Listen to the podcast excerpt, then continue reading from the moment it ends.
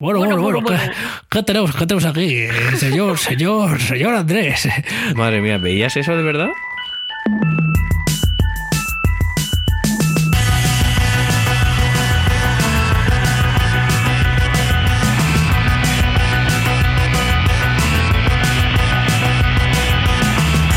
Hola Andrés, Hola, Naum. ¿qué tal? Muy bien, ¿y tú? Pues creo que no estamos solos. ¿No estamos solos en el universo o dónde? Eh, en, en el universo, desde luego, pero, pero hoy, aparte de los drones de Amazon y de Google, tenemos una invitada especial. Que tenemos invitados. Por favor, esto es increíble. Pues sí. ¿Y a quién tenemos de invitado o invitada? Mira, vamos a hacer que diga algo. ¿Hola? Hola. Era para broma, era para engañaros. a que la habéis pasado mal. Yo sí. Digo, se ha cortado. Esto es como la radio, se ha cortado. Espérate, que llamamos otra vez. Bueno, aquí tenemos a Marta Fierro, también conocida como MDJ. MDJ. Y, y bueno, pues va a ser hoy, va a estar todo el programa con nosotros hoy hablando de muchas cosas. ¿Qué te parece? ¿Sí cuánto dura esto? Pues bueno, Una horica, más o menos. Lo que queramos, básicamente, Vale, vale. como da igual.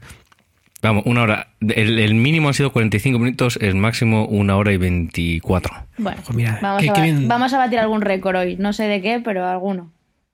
Hombre, ya lo hemos batido, que es de gente hablando a la vez en este podcast, o sea que lo tenemos muy fácil. Entonces ya está, ¿no? Ya, ya podemos terminar, ¿no? Ya hemos batido el récord. Bueno, pues nada, buenas noches, gracias. Buenas noches, hasta luego. Chao, Hasta mamá. luego. Bueno, ya. Bueno, bueno, bueno. Bueno, ¿y qué- de, de qué vamos a hablar hoy? Pues hoy de, de comida, ¿no? Con M aquí, pues habrá que hablar de comida. Pues, pues no te lo pierdas, pero yo estaba hablando de comida, de comida Sí, con ella ya, hace un ya momento. hemos hablado. Maldita sea, porque habléis de lo mejor cuando todavía no había llegado. Pues, mira, vamos a hablar de, de- de comida. Eh, Marta, ¿te gusta cocinar? No. Ya está, bueno, venga, hasta luego. Y esta es nuestra sección de comida de hoy. No, no, no. Además soy, soy de esas que se envenena con su propia comida cada vez que lo intenta, ¿sabes? Es como Uy. orgullo propio, ¿sabes? Hay veces que me propongo hacer cualquier cosa, aunque sea un pollo a la plancha. Pero es que está tan malo al final que ya digo, va, me lo, me lo como por, por cojones, ya, ¿sabes? Pero uf, cuesta, cuesta. ¿Dirías que, que sufres mucho en la cocina? Sí, sí, sí, sí. Sufro, sufro mucho. Es que tiene una cocina, tiene una cocina de un metro cuadrado, Andrés. Sí. Me lo ha contado. Yo tenía una cocina de un metro cuadrado, ¿te acuerdas? Sí, sí, sí. En Malasaña también. Y, en- y nos metimos 18 personas, o sea que un metro cuadrado da por mucho. Bueno, Oye, debe ser las cocinas de Malasaña, porque tu, tu calle era, Andrés, eh, Era Divino Pastor. Claro. Pues bueno, Marta también vive en Malasaña. No vamos a decir la dirección para que no vaya la gente a acosarla a su casa. Pero. Ah, bueno, no. Claro, yo estaba en tu casa. Es que tú no te acuerdas, Marta. Igual sí te acuerdas, pero no me asocias. Yo estaba en tu casa. De After, ¿no? pero un momento. No. ¿En cuál? ¿En cuál? ¿En la de Malasaña? En la anterior. En la Ah. anterior. ¿En la anterior te refieres a la de la calle Barquillo? Eh, pues no me acuerdo si era barquillo, pero es que creo que fui a coger una cosa porque te mudabas, si no recuerdo mal. O igual sí que era la de Malasaña y no te mudabas y me lo he inventado yo. No lo sé, no lo sé. ¿Tú dónde? Regalabas una cosa. Hmm. No sé. Regalas una cosa que usabas profesionalmente y dejaste de usar profesionalmente. Mm. Mm, Y no era un plato. No. No era pero, un CD. Pero servía como parte de ese equipo. Era, era un father. no, no creo, no te regaló un father. ¿Un fader? Look, I am your father.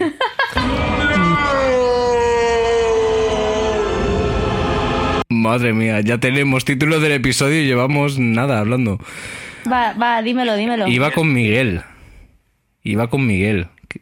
Ah, vale, la minicadena. Sí. ¿Te regaló una mini cadena? Sí. No, a mí no, a Miguel. No, bueno, a Miguel. Claro, Esto fue hace tres años. por lo menos. Sí, tres años, porque es, es lo que más o menos llevo aquí, pues, en este piso.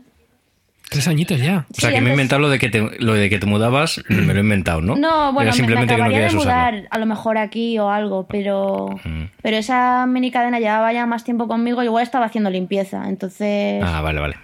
necesitaba espacio, porque como viste esta casa es muy pequeña Sí. y, y necesitaba espacio, tío, anda, anda que no me desecho de cosas ya. Jolín. Ahora tengo, tengo lo justo, por si se enciende la casa, coger lo justo.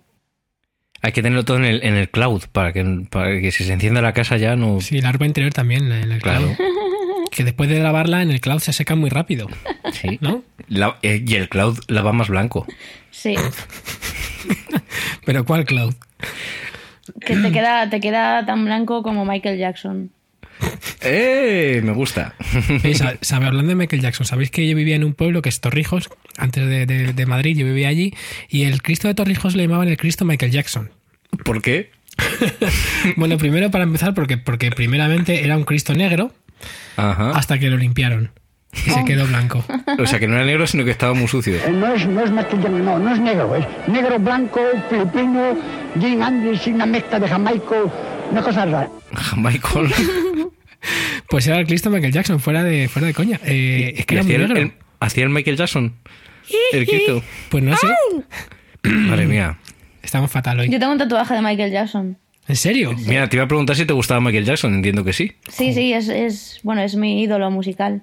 Es que como no le va a gustar Michael Jackson. Tengo, una vitrina que está toda llena de cosas de Michael Jackson, incluida la, Un guante. la entrada del concierto de Ah. Dangerous, que fue mi primer concierto aquí en Madrid. Qué guay. Sí. Yo, por un momento, me he asustado. Pensé que ibas a decir que tenías algún tipo de cosas de estas ya de... De enfermo, ¿no? De, pues eso, tengo un guante blanco de Michael Jackson que usó eh, para limpiarse el culo en el año no sé qué. o no, no sé. Tío, ¿Qué- qué no, idea no, no, es, qué no es el caso. No es el caso. ¿Qué idea me has Perdón dado, por- Andrés? ¿Qué idea me has dado, Andrés, de guantes? O sea, de- para, para limpiarse el culo. O sea, no lo había pensado en la vida, pero de pronto me parece una idea maravillosa. Y, y guantes blancos, ¿no? Guantes blancos para limpiarse Porque el así culo. puedes ver... Además, húmedos. Ay, madre. Luego voy a tener que- que editar mucho este episodio con la. Sí, sí, sí, sí. Pero bueno, no pasa nada. No, no nos autocensures, hombre. No, es- no, sí. es que sabes que luego cuando, cuando decimos palabrotas, pues depende del tipo de la palabrota, pues pongo un perrillo eh, y si es un, un órgano genital, pongo un gatito. Claro, si, si decimos vaya mierda, Claro, pues ahí va a haber, pues eh, va a haber eh, mierda, va, va- va a tener un perrico y, y- bueno, no, aquí sí, perrico pierde. los dos, los dos perricos. Pero Y si, si dices, decimos, por claro, Mm. ejemplo, o co- pues ahí va un gatito, porque bueno, sexual, pues gatito. surgió así. Sí, no, No, sé, así lo más, lo más friki, bueno, no friki, sino, bueno, sí, friki, iba a decir raro, pero friki en- encaja. Que tengo en la, en la vitrina La vitrina. es un cómic de Spider-Man donde sale Michael Jackson. ¡Hala! Ostras, eso es bastante hardcore, ¿eh? Sí, sí. Sí, sí, sí. Aparte lo tengo en finés. Ostras, Eso esas ya- cosas me encantan. Sí, ¿Y sí, no- no aprendiste a leer finés para mierda. entender el cómic? No, no, no, olvídate Ah. de leer el cómic. Veo los dibujos y ya está, ¿sabes? Pero no, no se ¿Te gustan entiende una los cómics? mierda. Sí, sí, me, me gustan bastante y de hecho era mm, la, la segunda cosa que... No, la primera cosa que más me compraba. Ahora menos, pero, pero sí que, sí que me, me- me he pegado eh, buenas, buenas compras yo de, de cómics. Y bueno, he, he- he vendido, he cambiado, he perdido, he prestado, Claro. todo este tipo de cosas, pues sí. Pero bueno, me, me ha quedado lo básico que quiero tener, eh, lo conservo y muy de vez en cuando me compro algo que me apetece, me apetece tener eh, físicamente. Como por ejemplo, Pues por ejemplo, mira, el último cómic que me he comprado ha sido, ha sido el Crisis de Ansiedad de Juanjo Saez, que bueno, me gusta su rollo, el rollo naif este que lleva de cómo cuenta las Sí. cosas. a mí también me gusta. Me gusta, me gusta mucho el arte, por ejemplo. Fantástico. Sí, es el mejor que tiene para mí. Pero Crisis de Ansiedad está, está bien porque es, es muy autobiográfico también y, y me gusta. Y luego tengo. Así que me haya comprado, que vea desde aquí. Nada, luego tengo mucho de Marvel porque me gusta mucho Spider-Man y luego de DC pues tengo bastantes cosillas de Batman. Qué guay. Sí, Mm. sí, sí. sí. Y, ¿Y de Marvel por dónde? Por curiosidad. Pues de Marvel tengo aquí la época de Claremont de la Patrulla X, que ahora se va a poner de moda otra vez en, cuando sa- en cuanto saquen la peli de Días del Futuro Pasado. así. Sí, luego la época australiana y todo eso también me mola bastante, o sea, todo ahí 80 para atrás. Y luego de Spider-Man tengo varias cosas. Aquí tengo desde Ultimate hasta. hasta. Bueno, tengo Back, in- eh, Back in Black también, que es lo que sacaron después de Civil War. Sí, tengo, tengo bastantes cosillas también nuevas. O sea, es, o sea, he coleccionado bastantes numerillos y eso. Pero bueno, luego al final, pues lo típico también, que he vendido bastantes lotes de cómics que, que tenía y, y, bueno, antes también cuando en los 90 tenía mucho manga, muchísimo manga, pero lo, o sea, no me quedé con nada más que con, que con un par de cosillas que, que quería conservar. ¿Y por qué te deshiciste de todo el manga? Pues porque... ¿Te dejó de gustar? Sí, fue algo radical. Además, lo de, lo de empezó cuando todavía no se editaba tanto manga como se edita ahora en España, cuando antes en los 90, antes del 95 incluso, se editaban cosas muy puntuales, como por ejemplo podían ser Rama o Los Caballeros del Zodiaco o todas las series de todos los colores de Dragon Ball. Sí. Pues me compraba. Eh, bueno, Rama me la hice entera. Qué guay. Cuando se salían los formatos de grapa de estos de norma, que era una p mierda. Sí. Se deshacía al pasar de página. Pues esa me hice entera. Luego también los Caballeros del Zodiaco me hice, me hice bastantes. Y luego pues me hice. Eh, Kimagure Orange Road, que era Johnny y sus amigos. Sí, sí, sí. Y, y, y, y, ¿qué más? Bueno, alguna, alguna más. O sea, bueno, sí, luego cuando ya se empezó a, a, editar más cosas en plan comercial, como por ejemplo Mermelade Boy, que era La familia crece, que la echaba en la 2. Sí. O yo qué sé, es que hubo de repente un momento en que, en que empezó a editarse y editarse y editarse y a sacar otra vez un montón de ediciones de lo que ya se había editado y ahora se edita el, el, el, el 80% de, de, lo que se edita, es lo que se edita en cómic es, es, manga ahora mismo aquí en, Jolín, en España, tío. Y, y yo qué sé, o sea, me empecé a dar cuenta de, de, que todo lo que se publicaba aquí no me interesaba una p mierda. Entonces, sí, a mí me gustaba mucho el cyberpunk y las cosas así un poco más más raras y, sí. y entonces como eso ya no se, no se editaba pues dejé de comprar. Yo el otro día me, me dejaron uno que Sí, se llama el pivo, el pibe se llama Cago Sintaro. Y esto de. de... Perdón. es que con ese nombre y el invento Sintaro. que has hecho para este programa. Es, es el que chupa los ojos. Sí, o sea, es el que tiene como mezcla como un poco de, de, de hentai y un poquito de Igore y todo junto sí, y es sí, un poco es el, que enfermo y chupa, tal. es el que chupa los ojos. Sí, o sea, me, me, han hablado mucho de ese, de ese pavo y he visto muchas ilustraciones, tío, pero me da un poco de grimilla. O sea, no sé si tengo estómago para esas cosas. No, bueno, la verdad es que el que yo, yo el que me leí luego era menos de lo que me esperaba, me lo, me lo imaginaba como mucho peor. O sea, lo que tiene es que es, un, es también muy enfermo a nivel de la trama y las cosas que pasan es, es, como muy absurdo, ¿no? Como gente que, por ejemplo, pues eh, tiene brazos en las piernas y no sé, ¿sabes? Como todo muy bizarro y muy extraño, más que asqueroso, o sea que, pero me llamó la atención por lo raro. Pero vamos, que lo que dices es que te mola más un poco un manga que, que, que es que aquí no editan, quizás, ¿no? Bueno, que dejaron de editar, porque no mm. sé, yo creo que el público que consumía ese tipo de manga, que, que es el que consumía, por ejemplo, eh, Ghost in the Shell, no sé, cosas como mucho más futuristas y tal, pues creció y obviamente mmm, ya no, no siguieron comprando. Entonces yo creo que dejaron de, de, editar, no sé ahora lo que se edita exactamente, pero, Hmm.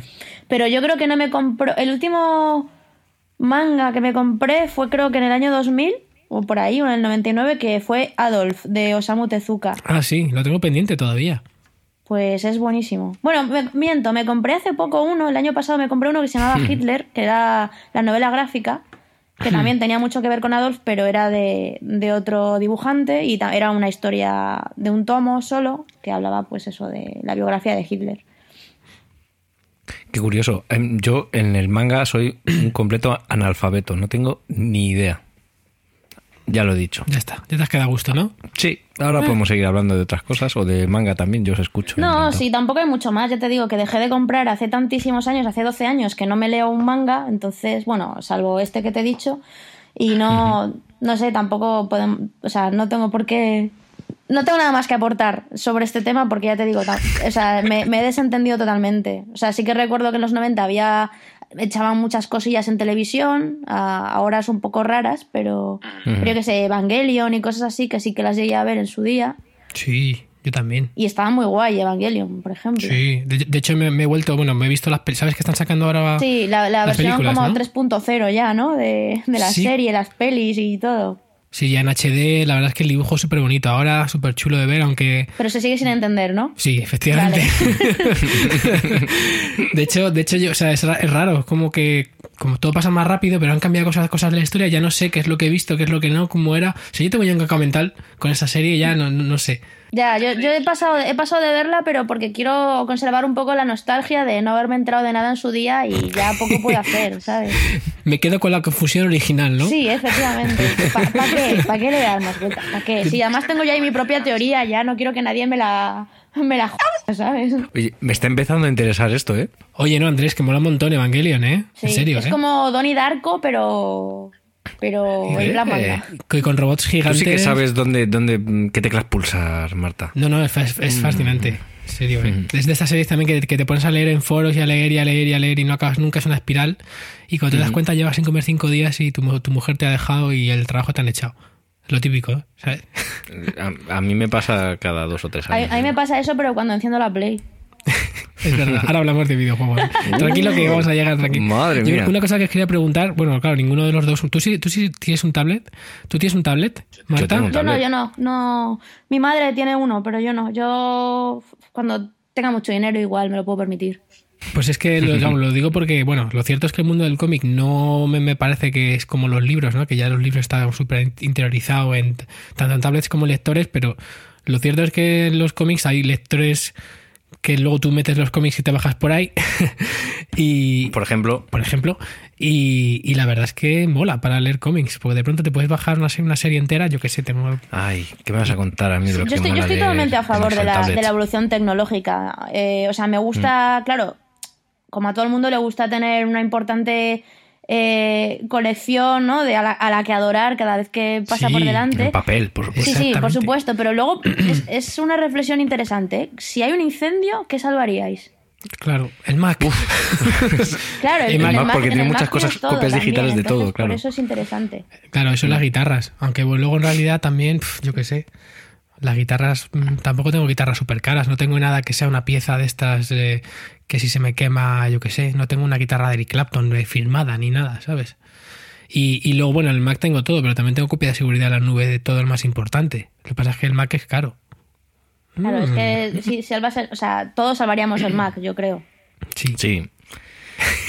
Pues eh, yo, yo quiero contar una cosa que, mm, es que parece que solo hablo de mí, pero es que mm, has tocado un tema sensible aún, porque no sé si sabes que yo, uno de los proyectos que he preparado en mi vida y que no he llegado a hacer nunca es un Spotify de cómics.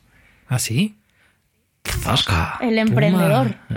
Bueno, realmente era un proyecto de fin de máster, o sea que tampoco es que sea emprendedor. No lo llevamos a cabo porque sabíamos desde el principio que tenía unos problemas increíbles y ni intentamos moverlo, lo hicimos solamente como ejercicio para probar un máster. Oye, qué bonito hubiera sido, ¿no? Habría molado mucho, la verdad. Hicimos ahí un tanteo por internet de, de si era interesante o no, cómo sería, y la verdad es que la, la recepción fue súper guay. Hicimos un estudio de mercado de puta madre gracias a las ganas de la gente de que se hiciera algo así. O sea, la mayoría de comentarios que, que teníamos en, en la última pregunta típico esta que, que dices de, bueno, ¿y alguna su- sugerencia o comentario? Y eran todas como, Hacerlo, sí, hacerlo, hacerlo, por favor, hacerlo". hacerlo, queremos. Hacerlo, hacerlo. Sí, sí. Se llamaba Comic Con, Anda, como, Anda. como lo de San Diego. como la Comic Con, Sí, pero sí. con K. Las Como- dos, Comic Con. San Diego, algún día, algún Sí. día iré. En realidad estaba sacado, no me preguntes por qué, del tagalo, que significa te veo en Tabalo, Comic Con. Y hay una, la feria mm, de, de Filipinas del cómic se llama Comic Con. Con K. Con K, las dos y junto. O sea, no Comic Con, sino Comic Con. Oye, de hecho, ya que estamos aquí y estamos con Marta, ¿por qué no hablamos un poco de, de, de su profesión, ¿no? Y de las cosas que hace. Para eso Pero es que eso también. ya me pregunta todo el mundo, ¿no? Bueno, sí, pero también. podemos preguntar otro tipo de cosas también. Venga, va. Pues ya, ya has visto cómo es esto, o sea, espérate cualquier cosa. Sí, sí, no, sí, es- es- eso espero. Y cambia de tema cuando quieras también. Vale. Luego, luego tengo una pregunta para luego. perfecto. Bueno, pues cuéntanos, porque tú eres DJ, ¿no? DJ, que se dice en español. Sí, bueno, yo digo DJ, pero en mi correo es DJ. o sea, escrito DJ. Claro. Pero sí, yo qué sé. O sea, lo de DJ prefiero decirlo porque como que está más familiarizado, ¿no? Ya, y es como, como que todo el mundo sabe lo que eres si dices que eres DJ y no tantas si dices que eres DJ, ¿no? Claro. Entonces, bueno, lo, lo malo es que te arriesgas a que te comparen con Paquirrim, pero bueno.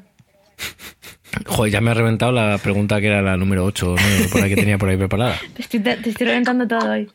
Sí, no pasa nada. ¿Cómo, cómo se compite con, con gente como, como Kiko Rivera o como Fonsi Nieto? Joder, O sea, quiero pues, decir, ¿qué- qué- ¿qué haces para decir, oye, que es que lo que hacen estos chicos y lo que hago yo no se puede poner en la misma balanza? Mm, bueno. ¿O sí se puede poner la misma balanza? Es que, a ver, yo no pertenezco tampoco al mismo mercado que ellos, ¿sabes? Eso o es sea, que verdad, tampoco te verdad. podría decir que directamente me afecta. Obviamente gracia no me hace, pero mm, no solo con ellos, sino con otra gente que a lo mejor está más metida en, en nuestro rollo más que en el suyo, ¿sabes? No tanto en el, en el dance este y tal, mainstream, pero sí más que pueden llegar a pinchar en el ocho y medio o un- o una cosa así, ¿no? Y, bueno, Hablas de sé. otro tipo de famosos o famosas. Sí, celebrities en general, que a lo mejor que, que y también te lo digo de, de gente que tiene grupos, ¿eh? no solo de celebrities porque salen a la tele, sino que ahora el tema de hacer un DJ Los set, DJ set. Sí, un DJ set siempre, o sea, a la gente de los grupos les da más pasta que hacer un concierto. Totalmente. Y, y claro, pues mucha gente lo hace. A mí, de verdad que no tengo ningún problema con eso siempre y cuando eh, sepan pinchar. O sea, por lo menos eso, ¿sabes? Que menos que saber manejar una mesa de mezclas. Ya no te digo mezclar, ¿vale? Pero, pero tío, por lo menos cúrratelo un poco. Ya, la verdad es que sí. Habrá mucha gente que nos está viendo que son muy frikis de muchas cosas, pero no igual del mundo de la música, no está muy, muy, muy al día, ¿no? De estas cosas. ¿Qué es lo que haces tú como DJ? Como Jota. Pues, ¿a qué te refieres exactamente? ¿A qué hago yo Sí, en que- plan activista contra este tipo de cosas? No, no, no, no. ¿Qué, qué es lo que hace un DJ exactamente? Explica un poco qué tipo de, de DJs hay, que, sin entrar en el tema estilístico, qué es, qué es lo que se puede hacer, qué es lo que mira, no se hace? ahora eh, el, el- el término de, de DJ se ha extendido tanto que también se ha eliminado un poco las, las barreras de las etiquetas, ¿no? Ahora un, un Claro. DJ que pincha una cosa, sobre todo en la electrónica, que pincha eh, una, o sea, que pinchaba house hace unos años, ahora puede pinchar electro rock, porque ya como que no hay tantas barreras, ¿no? Se han, Claro. se han abierto mucho los campos.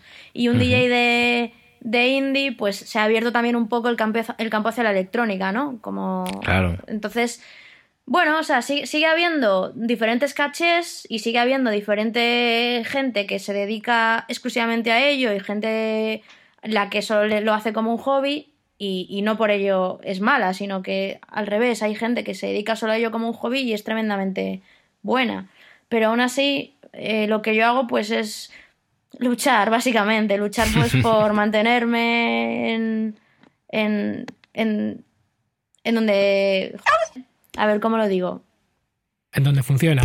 Sí, en donde funciona, en... Claro, claro. Joder, a mí es lo que me gusta hacer. Si yo no... O sea, si, si supiera hacer otra cosa, pues vale, trabajaría otra cosa, me dedicaría a esto como algo más de, de hacerlo una vez al mes o cuando me apeteciese y tal, pero no, o sea, me dedico en ello eh, las 24 horas del día, lo- los 7 días a la semana, ¿sabes? Y- Y, y hay muchas llevas- cosas que, que tienes que sacrificar para, para dedicarte a esto también los 365 días. Y ahí, pues, pues es como un trabajo normal, pero te pagan por hacer lo que te gusta.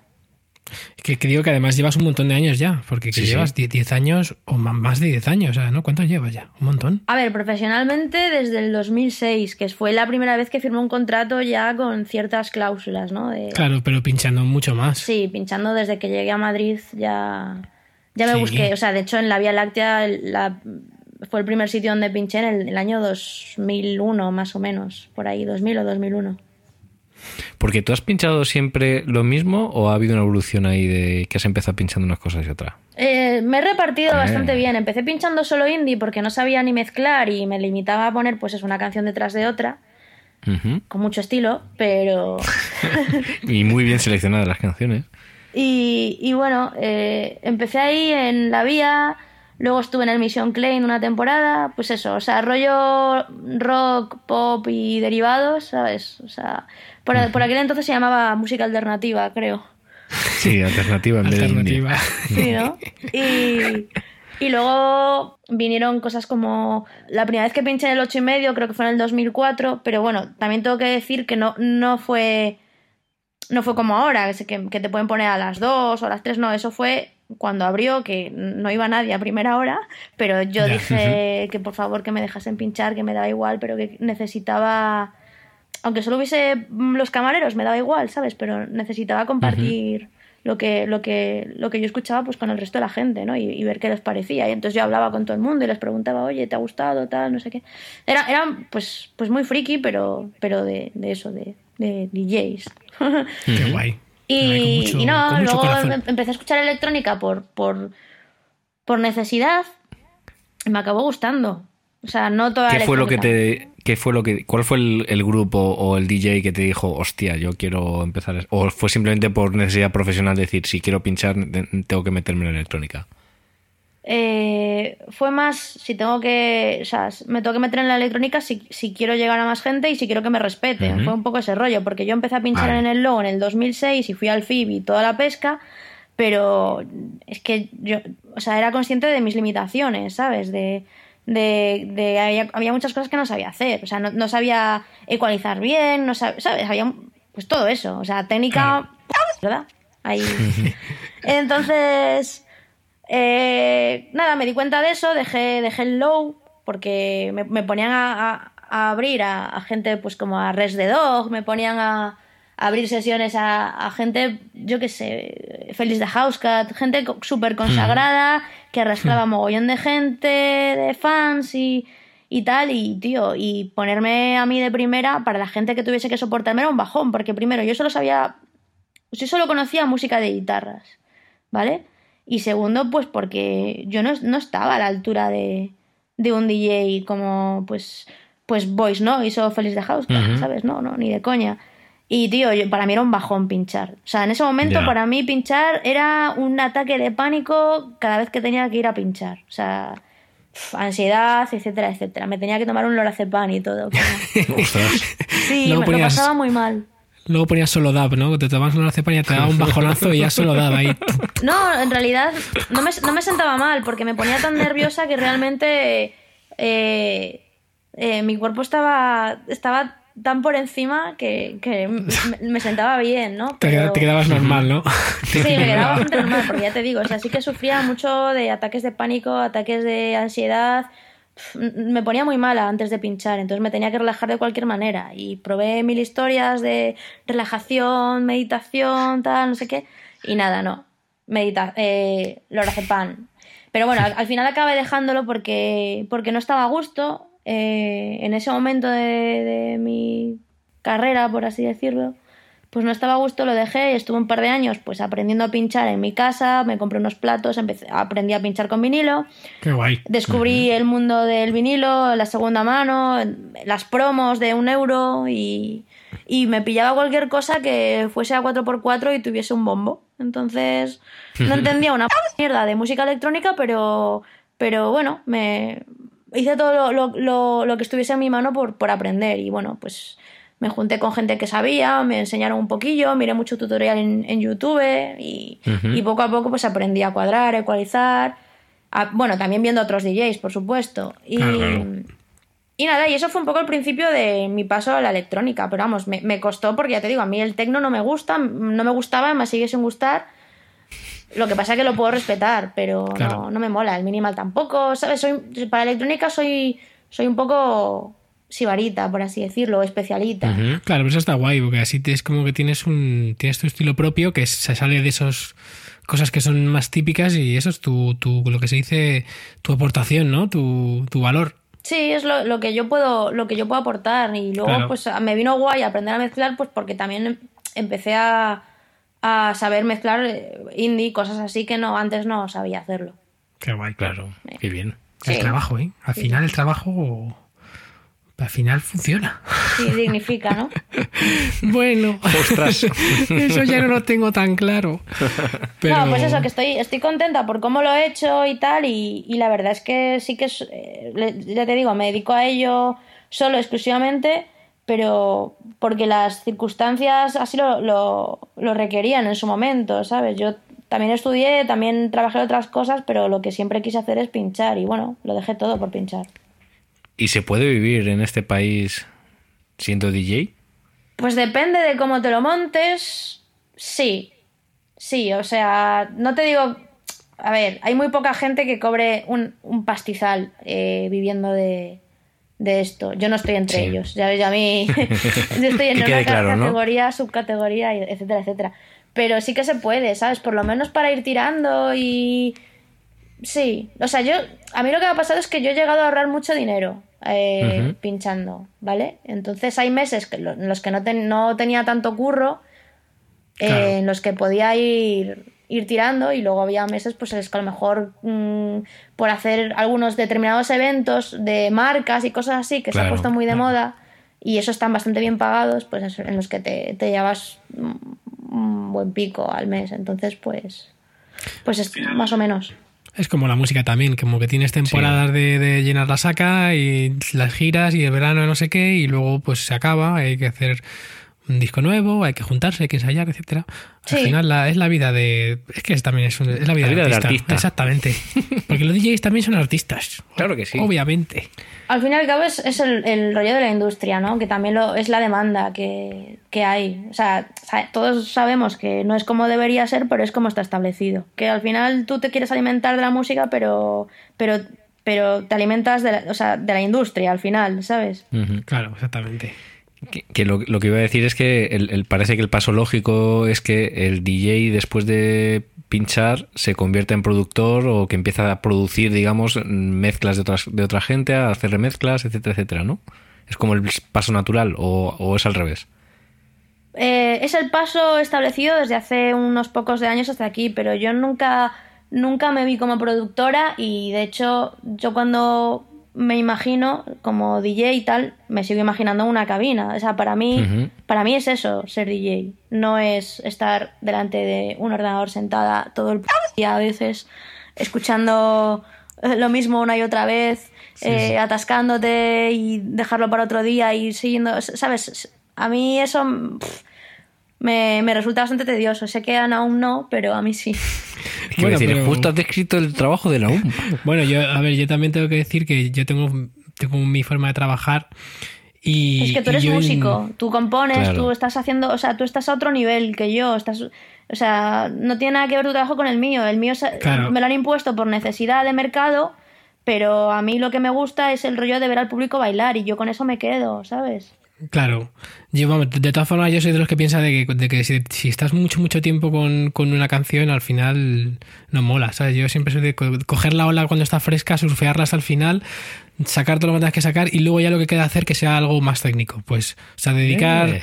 dedicar un, eh, o sea, trabajar intensamente durante un periodo de tiempo relativamente corto, lo que es la composición y, y tal, y luego eh, de- dedicarle un poco más de tiempo a lo que es la mezcla y todo eso, pero más tranquilamente. Pero el grueso siempre de trabajo yo lo concentro muy mucho en unas horas, eh, si puede ser en un día o tal. Muy pocas veces he empezado una canción un día y luego la he seguido otro y luego la he terminado otro, porque a mí no me funciona mucho. Yo soy, me gusta la rapidez.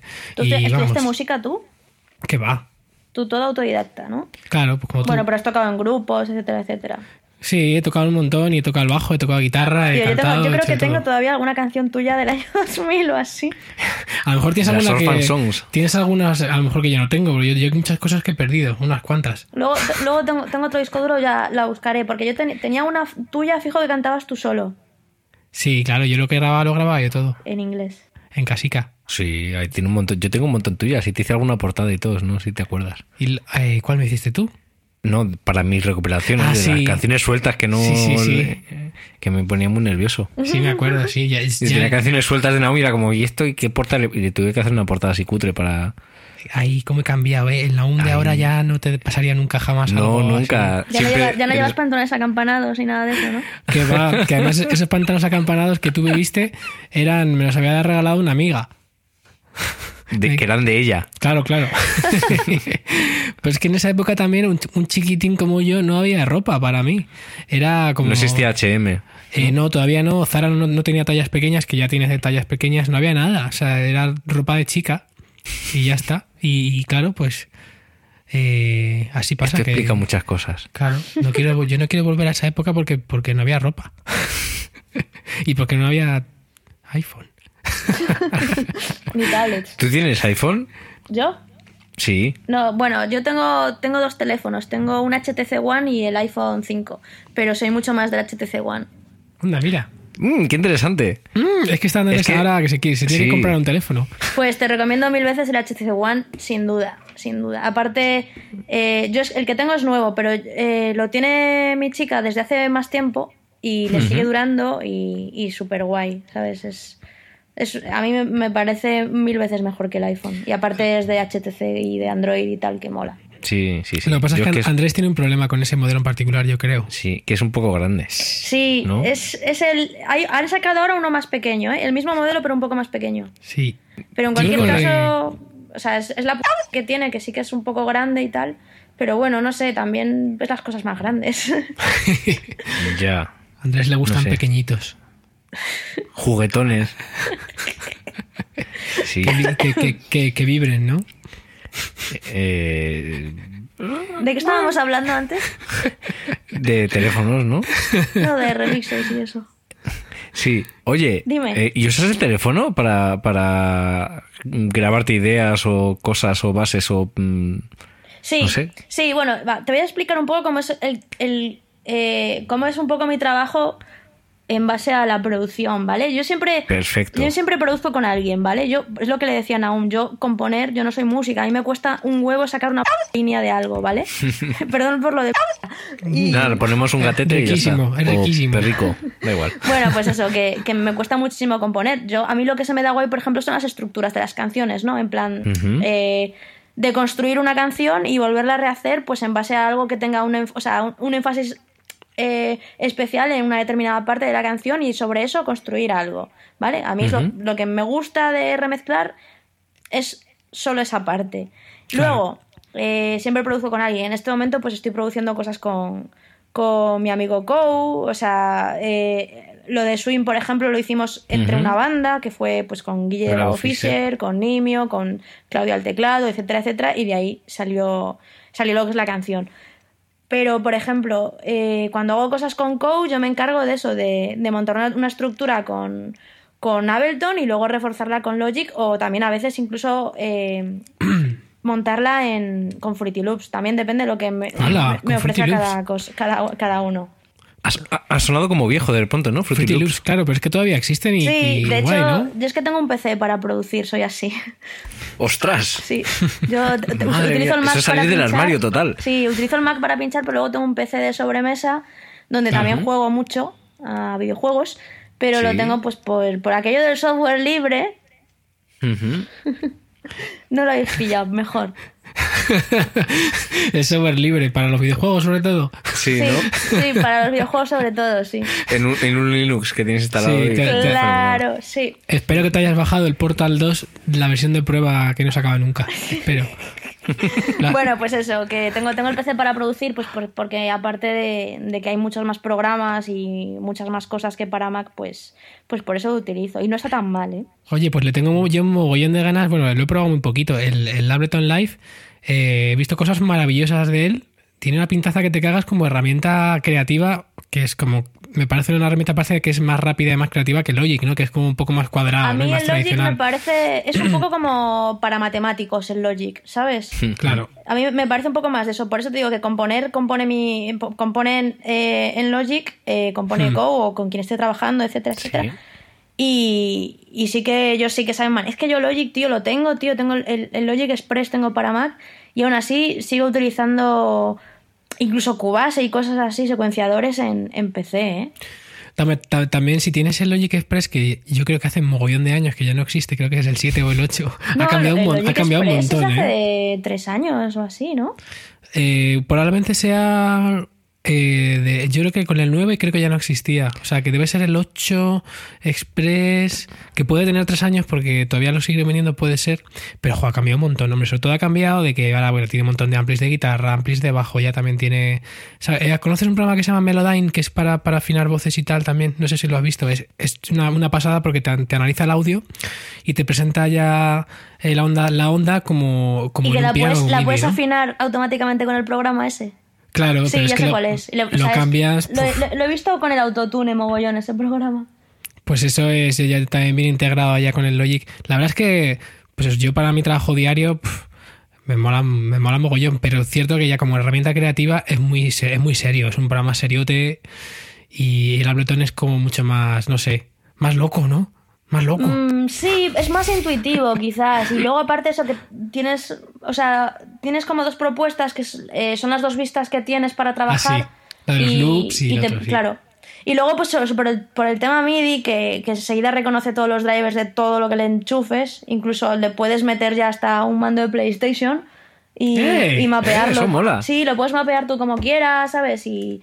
O sea, es, es guay. En realidad lo puedes hacer con cualquier programa, pero vamos, que con Ableton es mucho más intuitivo. Y luego, pues también eh, utilizo el, el Complete Ultimate a- para, para, para Ah, sí, sintes y cosas así. Eh, es el de, el de Native Instruments, ¿no? Sí, sí, es que tengo más chin y entonces, pues muchas veces. eh, Ah, ¿tienes ese cacharrito? Sí, lo tengo, lo tengo. Qué guay. También tiene una cosa parecida, bueno, no, no sé si es exactamente igual, pero también tiene Ableton un controlador que es como también muchos botones seguidos, ¿no? Sí, eh, bueno, eh, tiene uno especial para Ableton, pero también te sirve una Kai, ¿sabes? O sea, hay bastantes modelos que, que van guay para Ableton.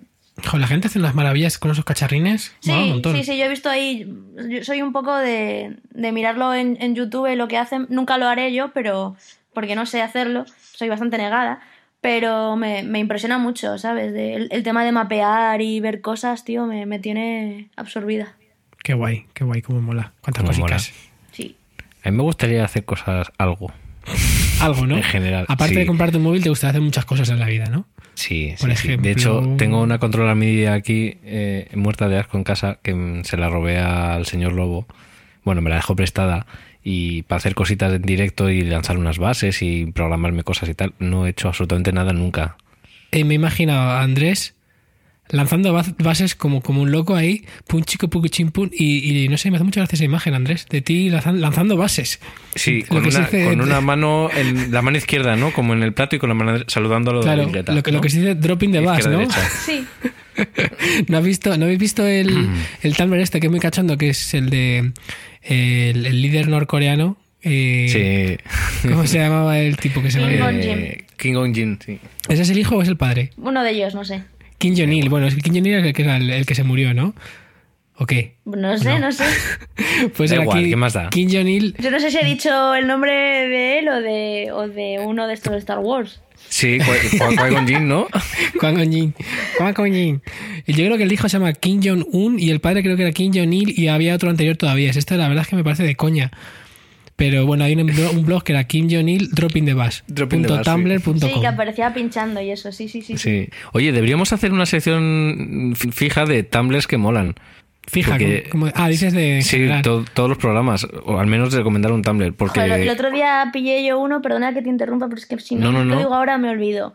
Pillé uno que era mierda de la buena, rollo de, Hmm. de eh, capturas de, de fotos del Badu, de gente muy Ostras. fea.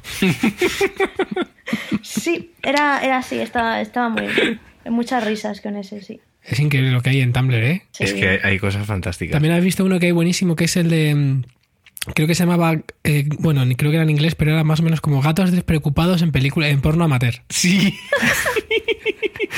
Entonces, ese era brutal. GIFs animados de, de- de parejas pues haciendo lo que suelen Sí. hacer en el porno amateur, obviamente, y el gato pasa pues como, como que sí, efectivamente.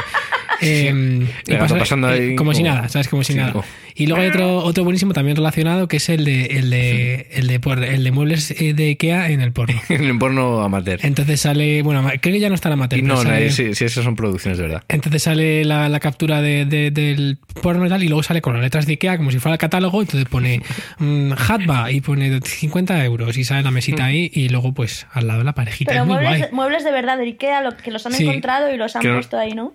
Claro, no, no, que los han usado en los rodajes de las películas. Claro, o sea, alguien se dedica a, a- a ver películas y, ah, mira, este es el mueble este de Ikea, pum, captura y al blog, ¿sabes? Bueno, pues es como nosotros la semana pasada hablamos de los muebles de Ikea que aparecían en Battlestar Galáctica, pues hay otra Sí. gente que lo hace con películas porno. ¿Por qué no? Sí, sí, sí. Que por cierto, Andrés, nunca llegamos a contar la, movi- la movida de nuestros vídeos. Ostras, es verdad.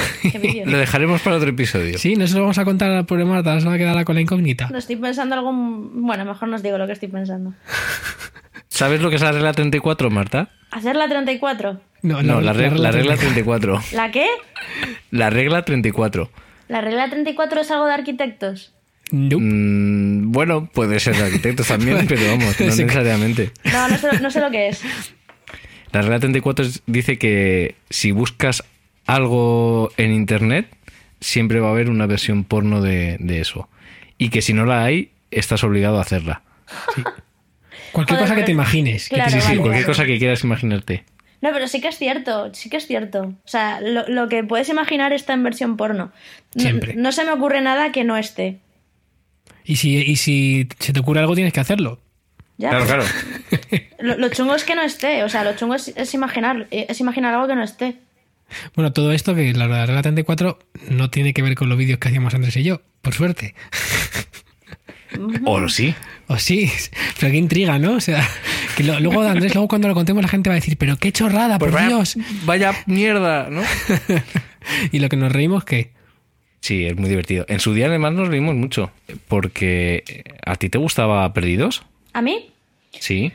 Eh, me gustó hasta la tercera temporada, pero seguí viéndola como unas gilipollas. Claro, vale, como- pues como- gracias por haber venido al programa. Eh, Oye, que yo lo entiendo perfectamente, ¿eh? que sí, que sí. Yo soy de los pocos que me gustó hasta el final. Hasta el último capítulo. Sí, a mí me pareció bien. ¿Te parece bien? Mm, Bueno, a mí como ya me esperaba que fuese decepcionante, no me decepcionó. Claro. Yo es que tampoco me esperaba más. Claro, bueno, pues eso está bien, es como, es como todo, ¿no? Nunca hay que esperarse demasiado. Entonces, no sé, a mí me gustaba, me gustaba mucho, la, bueno, eh, la primera temporada me pareció sublime y tal. Buenísima. Y la, seguí, la seguí viendo entera. Sí que ha tenido también capítulos muy buenos entre medias, pero aún así, ya a la tercera temporada dije, uff, mejor no será hacerse demasiadas ilusiones con esto. Y fue, fue lo que hice, ¿sabes? Lo del final, pues bueno, gracias a Perdidos no me volví a enganchar a ninguna serie, así que guay. ¡Hola! Madre mía lo que acabas de decir. Con la de cosas que hay. Pero de todas maneras, a ver, lo que le, eh, Andrés te ha comentado lo de perdidos, por otra cosa, ¿verdad, Andrés? Sí, porque en realidad fue un poco porque estamos en la dinámica de Perdidos, si no, no se nos habría ocurrido esto, ¿no? ¿O no? Mm, no tengo tan claro. De hecho, creo que empezamos a hacerlo antes de que pasara lo de perdidos. ¿Sí? Yo ah, fue sí. justo, pero, pero justo antes. Porque fue cuando acabó otra serie española. Claro. Que estaban ahí, había la misma expectación ante el final de Perdidos que ante el final de Los Serrano. Que Estaba pensando justo en eso. ¿Tú tú sabes cómo acabó Los Serranos, ¿no? ¡No! ¡Spoiler alert! Sí, era un sueño de Resines, ¿no? Fue fundido a blanco y aparece Resines que era un sueño. Vale. Sí. Pues nosotros cogimos eso y cogimos muchas escenas de películas y pusimos el, hicimos como un vídeo que en Hicimos YouTube que ponía, por ejemplo, por ejemplo, Alien, Alternate Ending. Entonces montamos un- una escena muy chunga y de pronto fundido a blanco y es un sueño de Antonio Resines. Lo hicimos con un montón de películas. Hicimos un viral. No, no, no llegó a viralizar, pero llegamos a cabrear a unos cuantos americanos. A ver, ¿En espérate, serio? voy- Sí, sí. de hecho, todavía el- creo que solo queda uno de los míos, ¿no?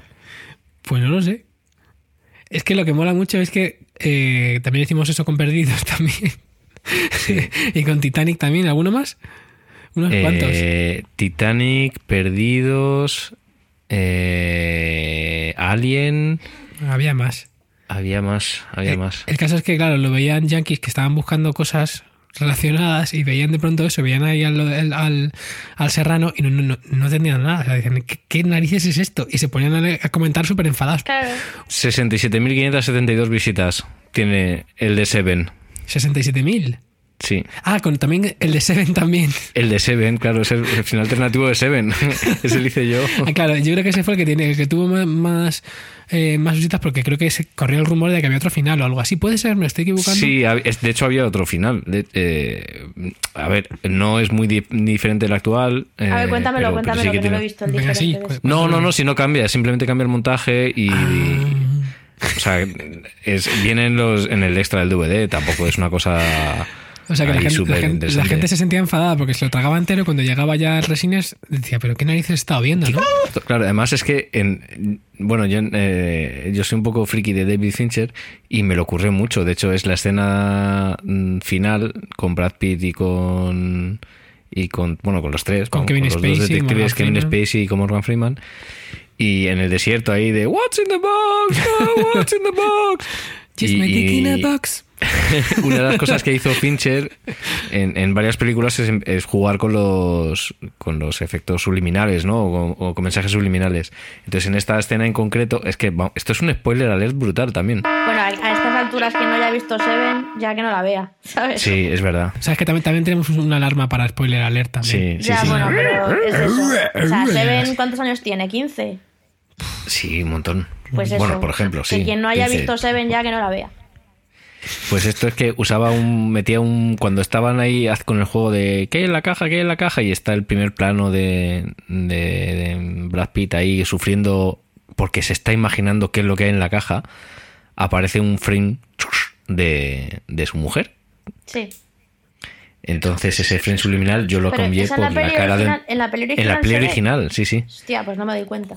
Cambiaste el frame. Claro, cambié ese frame también. Aparte de acabar con. Cambié, puse la cara de Antonio Resines. En vez de la cara de Gwyneth Paltrow. Qué mamón. ¿Sabes? ¿Tú eso lo sabías o no te lo había dicho eso? Sí, sí, me acuerdo. Lo que molera que hicieras una versión nueva en que pusieras eh, un envase de rodajas de chope de campo frío. en, la, en, la, en la subliminal. No sé si sabéis que yo también tengo un podcast y uno de, Sí. de los colaboradores, que lo, lo contó uno de los programas, es que es muy divertido. Pues que lo malo es que cuando mientras lo está contando se está descojonando y no se entiende bien. Pero No el caso es que cuando él tenía... Bueno, se llama Viruete, de viruete.com, Mm. que igual lo suena un poco más. Sí. Bueno, pues él cuando era pequeño, no sé si tendría 10, 11 años, pues se, le regalaron una cámara Super 8 o no sé qué y tal. Y claro, estaba de moda todo el rollo eso de lo subliminal y tal, no sé qué. Y él lo hizo con un folio en blanco que ponía come quesitos. Para ver si, para ver si funcionaba. Claro, es el mítico experimento, ¿no? Que hicieron en el cine, en el que decía, tienes sed, bebe Coca-Cola, ¿no? Sí. Oye, vamos a hablar también un poquito del, del podcast, que, que también lo, lo quería comentar. Claro. Lleváis ya unos cuantos.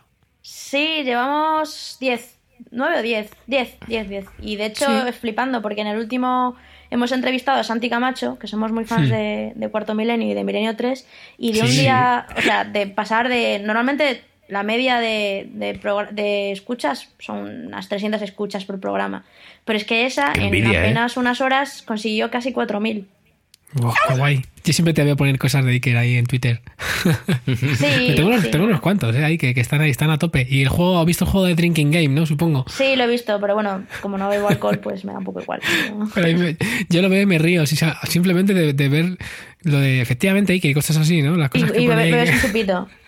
Sí, sí, sí. Claro, sí, yo, yo lo hago con, con chucherías.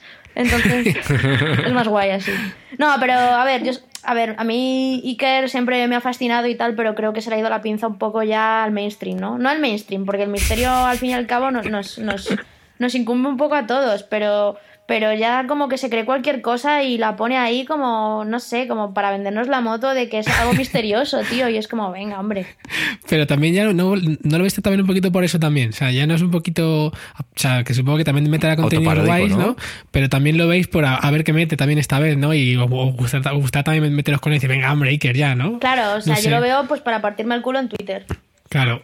Sí, sí. Es que además a, a, a mi mujer no le gusta nada, nada de nada, lo odia a muerte, ¿sabes? Es cada vez que lo pongo se enfada. ¡Ya estás con el Iker! Sí, sí, algo así, imagínate, eh, sí. Lo- Los roles se perpetúan hasta en todo tipo de parejas al final y eh, con todo tipo de contenidos. Sí, pues, pues, pues que eres nuestro, nuestro tema de discusión, ¿no? Entonces cada vez que lo pongo, pues ¿no? ella, ella se enfada. Entonces lo tengo que ver sola y desahogarme en Twitter, ¿sabes? No, oye, mira, que es que, que es que van a venir unas colegas que vamos a ver el Iker hoy, que bueno, pues que si quieren nos haces algo de cenar, unas cervecitas, tal. ¡Ya estáis con el Iker ahí! ¡Todo liado! Sí, pues no le echan muy tarde y tal, pues no sé, ella se duerme Claro. y esas cosas. A mí me gusta mucho el. A mí me hace mucha gracia porque yo no lo veo. Me encanta. Yo no lo veo, pero os, os leo a todos hablar de Iker y me río mucho. Pero es que ahora Sí, la sí, estrella de Iker ya no es Iker, es Enrique de Vicente, tío. A mí me encanta Carmen. Carmen se llama, ¿no? Sí, Carmen Porter. Sí, bueno, también, pero, pero la estrella ahora mismo de, de, de la, de la nave del misterio, o sea, de Cuarto Milenio, es, es Enrique de Vicente y, y la gente que le trolea desde, desde el, desde el propio plato, ¿sabes? Llevan ahí a un científico tal y el tío está ahí con sus movidas de física cuántica y, así de, de un poco de manual, ¿sabes? Tal, y claro, le trolean todos. Y el pobre ahí, que no sabe qué argumentar a veces. Oye, ¿y no, y no ha habido todavía ninguna parodia del- de, de Cuarto Milenio? Sí. Yo he visto. ¿A a quién le he visto? A, a José Mota. ¿Ah, sí? Sí. Oye, y el podcast ese sí que lo, lo grabáis en persona, ¿no? O sea, que juntáis en un sitio y tenéis ahí los micrófonos y tal, ¿no? Sí, tenemos, tenemos un estudio de verdad. Qué guay. Joder, eso sí que mola, ¿no? Nuestro técnico de sonido es Enrique, digo, Enrique es Joaquín Guzmán, Sí. el de Ah. la Mola, el de M80 Sí. y tal. Entonces tiene su propio estudio ahí en, en los Boxing Box y En lo los- grabamos. Ah, los Gamebox, claro, sí, hemos ido muchas veces y somos amigos de ellos, sí. Pues Mm. ahí, ahí, ahí lo grabamos. Entonces, nada, quedamos ahí y, y ahí. ahí lo hacemos todo. ¿Y qué te parece el formato este que tenemos de lo de grabar por casa? Bueno, que lo hace mucha gente ya, pero ¿qué sí, te lo hace mucha gente. También lo hacen los hermanos podcast y tal. O sea, lo tengo Claro. ya. Lo tengo, o sea, muchos de los, de los podcasts que, que escucho, porque yo escucho podcast todos los días.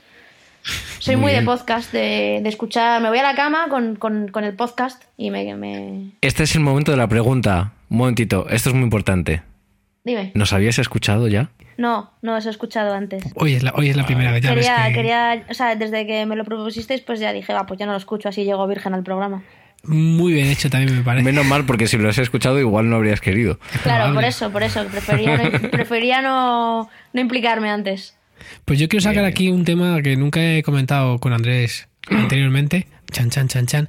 Es, es solamente una pregunta, es una, una contestación muy corta, pero es muy importante para mí hoy. Quiero saber si estáis en pijama o no. Eh, yo estoy en chándal, ¿te vale? Mm, eh, vale, casi pijama. ¿Tú, Andrés? Yo estoy vestido de arriba abajo, no me ha dado tiempo a, ya sabes. O sea, Pues- he llegado a cenar y he empezado. Tú te arreglas para el podcast, ¿no? Andrés, tú te arreglas para el podcast, dime la verdad. Mm, eh, no, no. Me acabas de quitar la emisión. Bueno, pues yo, yo, yo, Lo siento. eh, bueno, yo es que he vuelto a ensayar y me he calado, entonces yo ya he llegado, ya me he puesto el pijama, pero, pero, ¿y estoy aquí en pijama? ¿Qué te- Yo es que hoy me, me he duchado por la mañana y, y tenía, estaba dispuesta a vestirme, pero luego he dicho, como seguramente ni salga de casa, me voy a poner el chándal, por si acaso, tengo que bajar luego a tirar la basura, ¿sabes? Lo típico. Oh, Lo típico. El chandalismo, claro. Sí, sí, chandalismo a tope. No, pues yo, es eso, paso mucho tiempo en casa y hoy como tenía el día que era el día que salía LP, pues he dicho, va, promo a tope, tal, no sé qué, redes sociales, todo el día delante del ordenador llevo, ahí, y sin salir de casa. Eh, ¿Hoy has jugado algún videojuego? No, hoy ha venido una amiga a jugar al ordenador, pero yo no he jugado. Bueno, he jugado un poquillo para explicarle cómo se hacían ciertas cosas en el Assassin's Creed, pero no, yo he estado de promo total hoy. Porque hoy ha salido, hoy ha salido, eh, vamos a decirlo, ¿no? Venga, vale, que, sí. que también puedes venir aquí a hablar de tu libro. Hombre, Sí, hoy ha salido mi EP. Claro. Tuma. Sí. ¿Qué EP? ¿Cómo se Eh, llama? Se llama, se llama Swim. Y nada, pues eh, como hoy ha salido, pues es que he estado pues todo el día haciendo newsletters, enviando cosillas, mirando, recargando la página web, a ver por cuántas descargas iba, todas esas cosas, ¿no? ¿Y qué tal? ¿Cómo ha ido al final del día? Bueno, pues ahora no, no lo he mirado, lo he mirado ya hace un buen rato, pero estaba de número 19 en iTunes, pero claro, tío, Muy es bien. que están, en los tres primeros está Kiko Rivera y es muy difícil com- competir con él. Es la segunda vez que sale Kiko Rivera en este. Que es un referente para mí y lo sabes. ¿Y él lo sabe? Chan, chan, chan, chan, chan, chan. No sé si me conoce, no lo sé. Oye, y ya que hacía la coña del venía a hablar tu libro, el otro día leí que ibas a escribir un libro. Estoy Bueno, en ello, así. sí, sí, sí. También he estado... Hoy he hecho una timeline, además, justo Te para... has, puesto un, te has puesto lo que viene a ser un deadline, vamos, sí, con, un final de. ¿No? ¿Puede No, ser? el timeline lo he hecho sobre los años, eh, eh, o sea, desde cuando empecé a pinchar la primera vez hasta hoy. Eso es un timeline. Que va a ser un poco el hilo conductor, supongo, de, de- del libro, ¿no? Sí, por eso, por eso lo estaba haciendo, porque estaba anotando los hechos más importantes y destacados para luego desarrollar cada cosa. Mm, pues seguro que va a estar interesante. Sí, es bastante autobiográfico y aparte pues tiene bastantes colaboraciones jugositas de otros DJs y, y gente Como que me Kiko inspira. Rivera. ¿Podemos anunciar que Kiko Rivera va a participar en el libro o te hemos reventado Me, la. me habéis reventado la exclusiva, tío. Maldita sea. Le va a escribir el prólogo, ¿no? El prólogo de Kiko Eh, Rivera. Era para Genesis Pop, ¿no? No, el prólogo espero que lo... O sea, lo- lo- está ya... Me ha dicho que sí, que lo va a escribir de amable. Ah, mira, muy bien. Ah, muy bien. Que ha sido un referente para mí.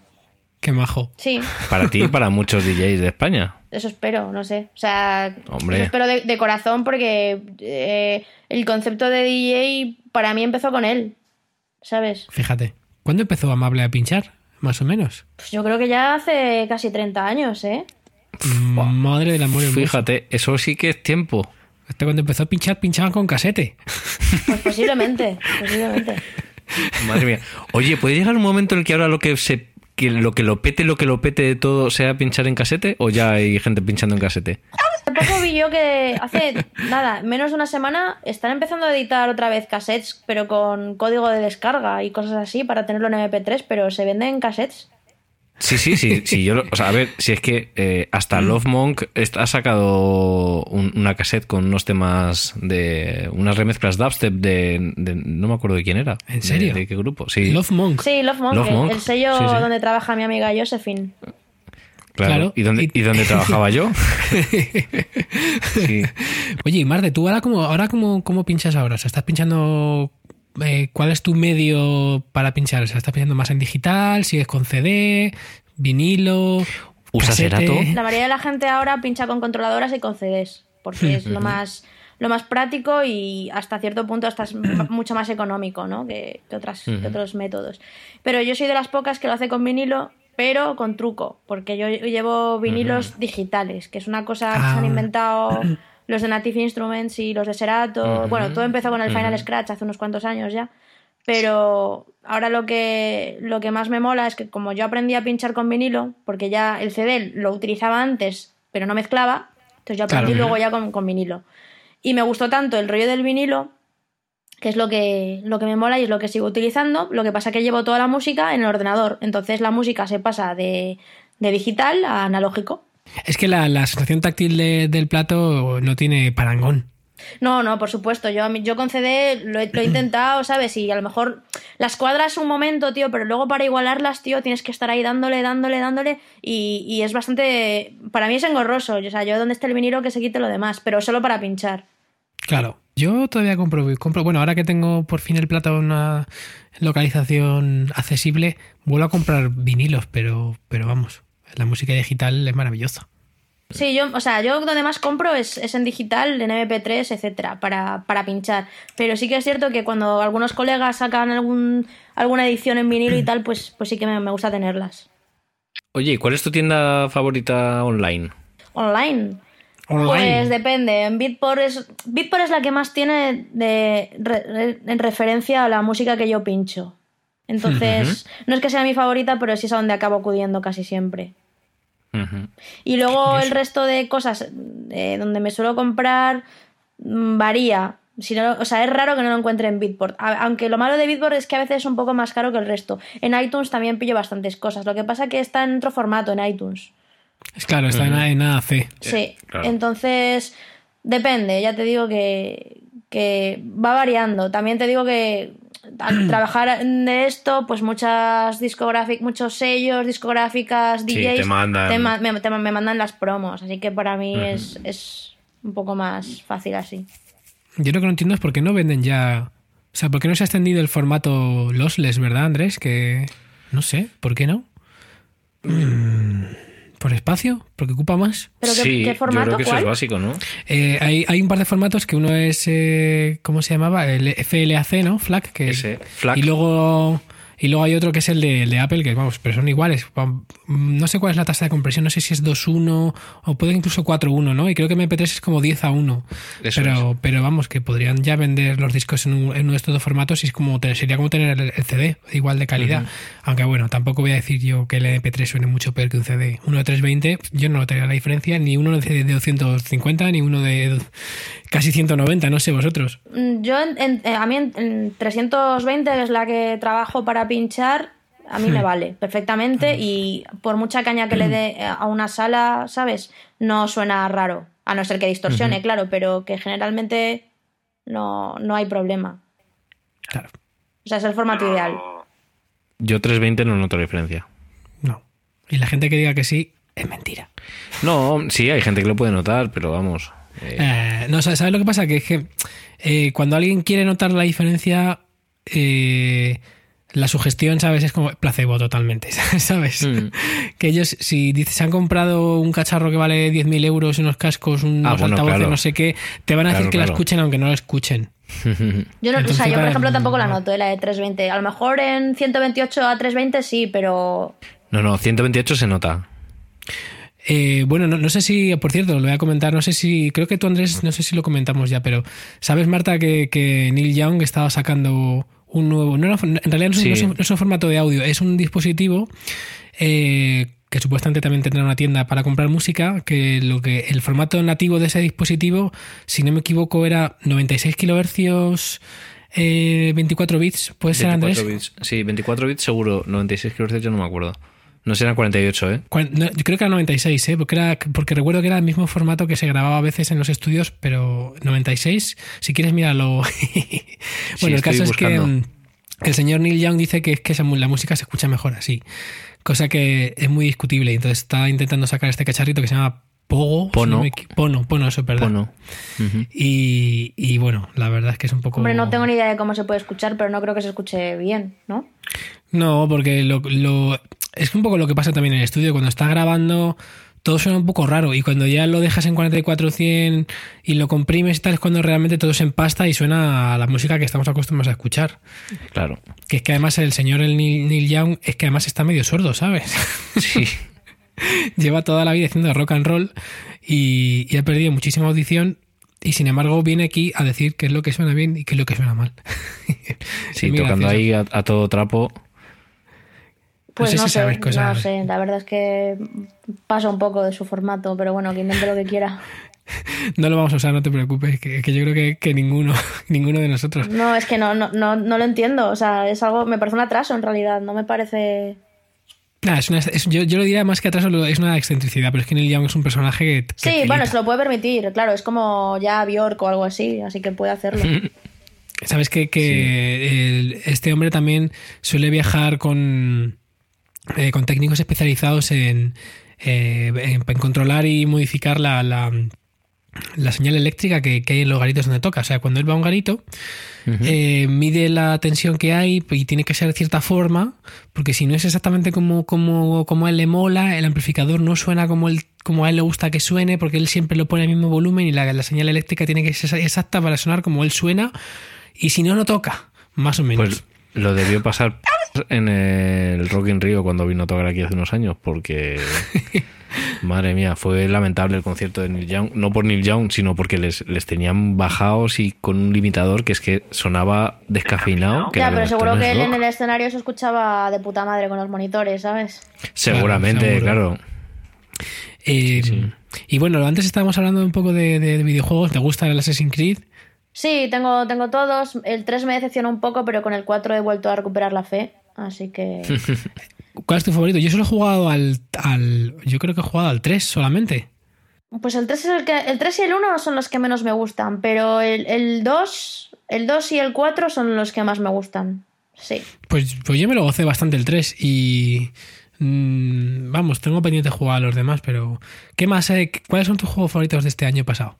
Pues mira, me gustó mucho el Tomb Raider, el nuevo. Ay, tengo ganitas, ¿eh? Sí, está, está muy guay. ¿Lo has probado? ¿Qué va? Es, es- es el siguiente que quiero, que quiero jugar. Pues si te gustó el Last of Us, es muy, es muy Tomb Raider, ah, como se diga, Tomb Raideriano. To- Tomb Raideriano o Tomb Tomb Raideriano. Es un poco ese rollo, pero... Es muy la- laracrofiano.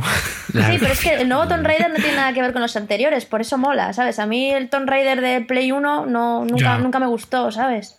Ya no hay silicona, por, suer- por suerte ya no hay silicona, ¿no? Ya es una cosa un poco más. Y bueno, y aunque hubiera silicona no sería poligonal. También, también. Es que, que- que era como, como el sujetador de Madonna, ¿no? Sí, sí, sí, sí. Ahora, bueno, ahora Lara Croft es un poco más joven también, yo creo, ¿no? Es No que es la primera aventura de Lara Croft antes de ser lo que conocemos como Lara Croft. Entonces está muy Ah. guay. No sé, me, me gustó mucho, me cautivó mucho tanto la historia como su carisma, como la ves a ella tan inexperta mm, luchando por sobrevivir. Y la verdad es que está muy guay, me gustó mucho. Lo tengo pendiente. Y ese me gustó. Luego también, bueno, el Last of Us, que ya hablaste de él, ¿no? Mm, sí, sí. Sí. Mm, Es, es un gran juego. El- La de Last of Us es que se me hizo un poco repetitivo ya hacia el final. Sí, es cierto, la- todas las, las secuencias son un poco. O sea, hay como dos tipos o tres de secuencias, ¿no? Las de los zombies, las de los humanos, y luego cada una tiene algunas par- particularidades, pero son más o menos las mismas. Sí. Mm. A mí la, la parte que más me gusta es la de. Creo que la del invierno me. me- me- es- creo que. Buah, a mí eso me traumatizó que flipas. Sí, sí, a mí también. Que no he jugado y quiero jugar. No, pero sí que es una, eso es la parte donde el juego más duro se me hizo y, y más Sí. dije, "Uf, hostia, ¿sabes? Sí, sí, sí. Bueno, eso y No, el Andrés- final, que tampoco voy a decir nada, pero bueno, Andrés, Gracias. ti- tienes que jugarlo, Andrés. Sí. sí, tienes que jugarlo. Y luego, pues el, el Beyond Two Souls, o Dos Almas, como le llamaron aquí, también me parece un juegazo. Claro que no es un juego, ¿sabes? O sea, es un juego, pero no es un juego, porque mucha gente lo dice, es una peli interactiva y tal. No, tampoco es una peli interactiva. Pero no tiene, no tiene una, jubil- una jugabilidad que puede tener un Last of Us o un Assassin's Creed, no tiene nada que ver. Podrías decir, o sea, dirías que es un género nuevo de juego o de, o de experiencia interactiva. Sí, a ver, realmente es el segundo o el tercer juego que sale así, porque también estaba el... Uf, ¿cómo se llamaba este? Que salió hace como tres años, es que no me acuerdo el nombre, que era, es que Que- es del- de, los mismos. De los mismos, era, era así, Heavy Rain. El Heavy Rain, tío, es- digo, el de la pajarita, el de la pajarita. sí, sí, sí. Eh, pues sí, pues es, es exactamente igual que el Heavy Rain en cuanto a jugabilidad, lo que pasa que tiene nuevas, nuevas formas o nuevas expresiones, por así decirlo, porque manejas a dos personajes. Con uno tienes una libertad absoluta y con el otro tienes una, una libertad más limitada, pero el juego es increíble. O sea, me pareció, me pareció la hostia, a nivel también de, de los personajes, de argumento, etcétera. Si te gustó el Heavy Rain, no lo dudes. Sí. Ahora, si no te gustó el Heavy Rain, olvídate porque es- o sea, el, el modo de juego es exactamente el mismo. Sí, yo creo que, que también hay que ir a ese tipo de juegos sabiendo a lo que vas. Que Claro. no vas a. No es un Uncharted, es, es otra cosa, es una experiencia más cinematográfica, si, si se puede llamar así, pero. Oye, Y eso es lo que me interesa, ese tipo de juegos. Claro, porque a ti te gusta mucho el cine y las películas. Ay, Claro, pues sí. o sea, aquí cosas. además tienes como 30 finales o una cosa así también. ¡Hala! ¡Qué, bar- qué Ay. barbaridad! ¿Dónde vas? Que luego lo que hace todo, todo- todo el mundo lo que hace es que se le pasa una vez y luego ve todo el resto en YouTube. Es cierto, es que además es un juego que me gusta, me apetece tener, pero no creo que lo vuelva a jugar, porque, o sea, acabas. Exacto. O sea, es una. Es, como verte una peli, pero a lo bestia. Entonces, no sé, no tampoco tienes necesidad de volver a verla, a no ser que te. No sé, que te quieras volver a pasar el juego o algo así. Es, es así, pero totalmente. De todos los juegos que tengo, creo que es el, de los pocos que no me apetece nada volver a jugar porque es como que ya lo he vivido y ya. Porque no tienes en realidad, o sea, lo que ese juego no tiene es el divertimento de manejar al muñequito y matar o lo que sea, saltar. Ahí no lo tienes. Y como ahí es la trama y ya lo has vivido, pues no sé. Sí, pues eso, pero me apetece tenerlo. O sea, es un juego que me lo compré también en edición especial y guay y no lo pienso vender nunca porque me fascinó. Me parece, ya digo, me, me parece excepcional, pero claro, está lejos de ser un videojuego a la usanza. Entonces, pues eso. Oye, y te iba a preguntar, no sé si tú llegaste a ver un juego que hemos comentado aquí también, que a mí me gusta mucho, que ya tiene un par Journey. Sí, el Journey, ¿no- ¿lo has llegado a ver? Eh, No, conozco el grupo, pero no el juego. conoces, o sea, no conoces nada del juego, ¿no? Entonces, te, te cuento un poquito, mira, para que, para que, para ver si te interesa. Es un juego, un juego in- indie que salió ya, ya fue en 2013 o 12, creo que fue en 2012 cuando salió. 12. Es un juego que te pasas en dos horas, ¿vale? Como el Entonces, Slender. eh, mm, no sé cuál es ese. Mm. No sabe, es un juego indie que empezó siendo indie y ahora ya lo venden, pero es el, el típico juego, los típicos nuevos juegos que están saliendo ahora de terror que también te pasas Sí. en dos horas, pues el Slender Sí. es uno de ellos y pasas mucho miedo. Ay, pues ahora me la apunto, porque a mí me gustan de terror también. Pues el Journey es un juego un poco, un poco especial porque. Bueno, ahora también lo venden, ¿eh? Y creo que Sí. vale también 15 euros. Vienen dos juegos, pero en descargable eran como 12, 10 euros por ahí. Y es un juego muy chulo porque. eh, no sabes de qué va, empiezas a jugar y vas descubriendo durante el juego lo que tienes que hacer, pero no hay nada de texto, todo es muy visual. Y. Estás en el desierto y tiene momentos súper bonitos, ¿eh? Y juegas también online, aparece gente jugando contigo.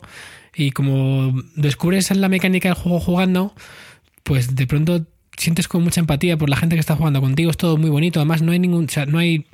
No hay como interacciones negativas, ¿no? Todo el juego es descubrir y vas eh, avanzando por, por, el, por el mundo que se te presenta. Es súper chulo, en serio, echar un ojo, ¿eh? Muy bonito. Salió como juego. Salió como juego del año en, en un montón de sitios. La música es súper bonita. Y no sé, tiene algo especial ese juego, de verdad, ¿eh? Cuando lo terminas, te quedas diciendo, jo, qué guay esto que he vivido. Yo me lo quiero volver a jugar otra vez.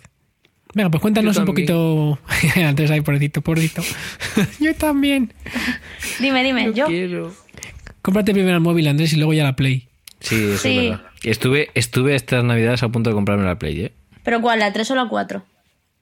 La 3, no me voy a gastar una lana en una consola nueva. Yo es que no, no- Tengo la 1, la 2 y la 3 y espero tener algún día la 4. De hecho, es que he tardado mucho en comprarme cada una. O sea, no, no fui de las primeras nunca. Pero, pero sí que me gustaría tener la 4 en algún momento de, de este año por el tema de saber qué es eso de nueva generación y todas estas cosas que están anunciando y, y tal, ¿no?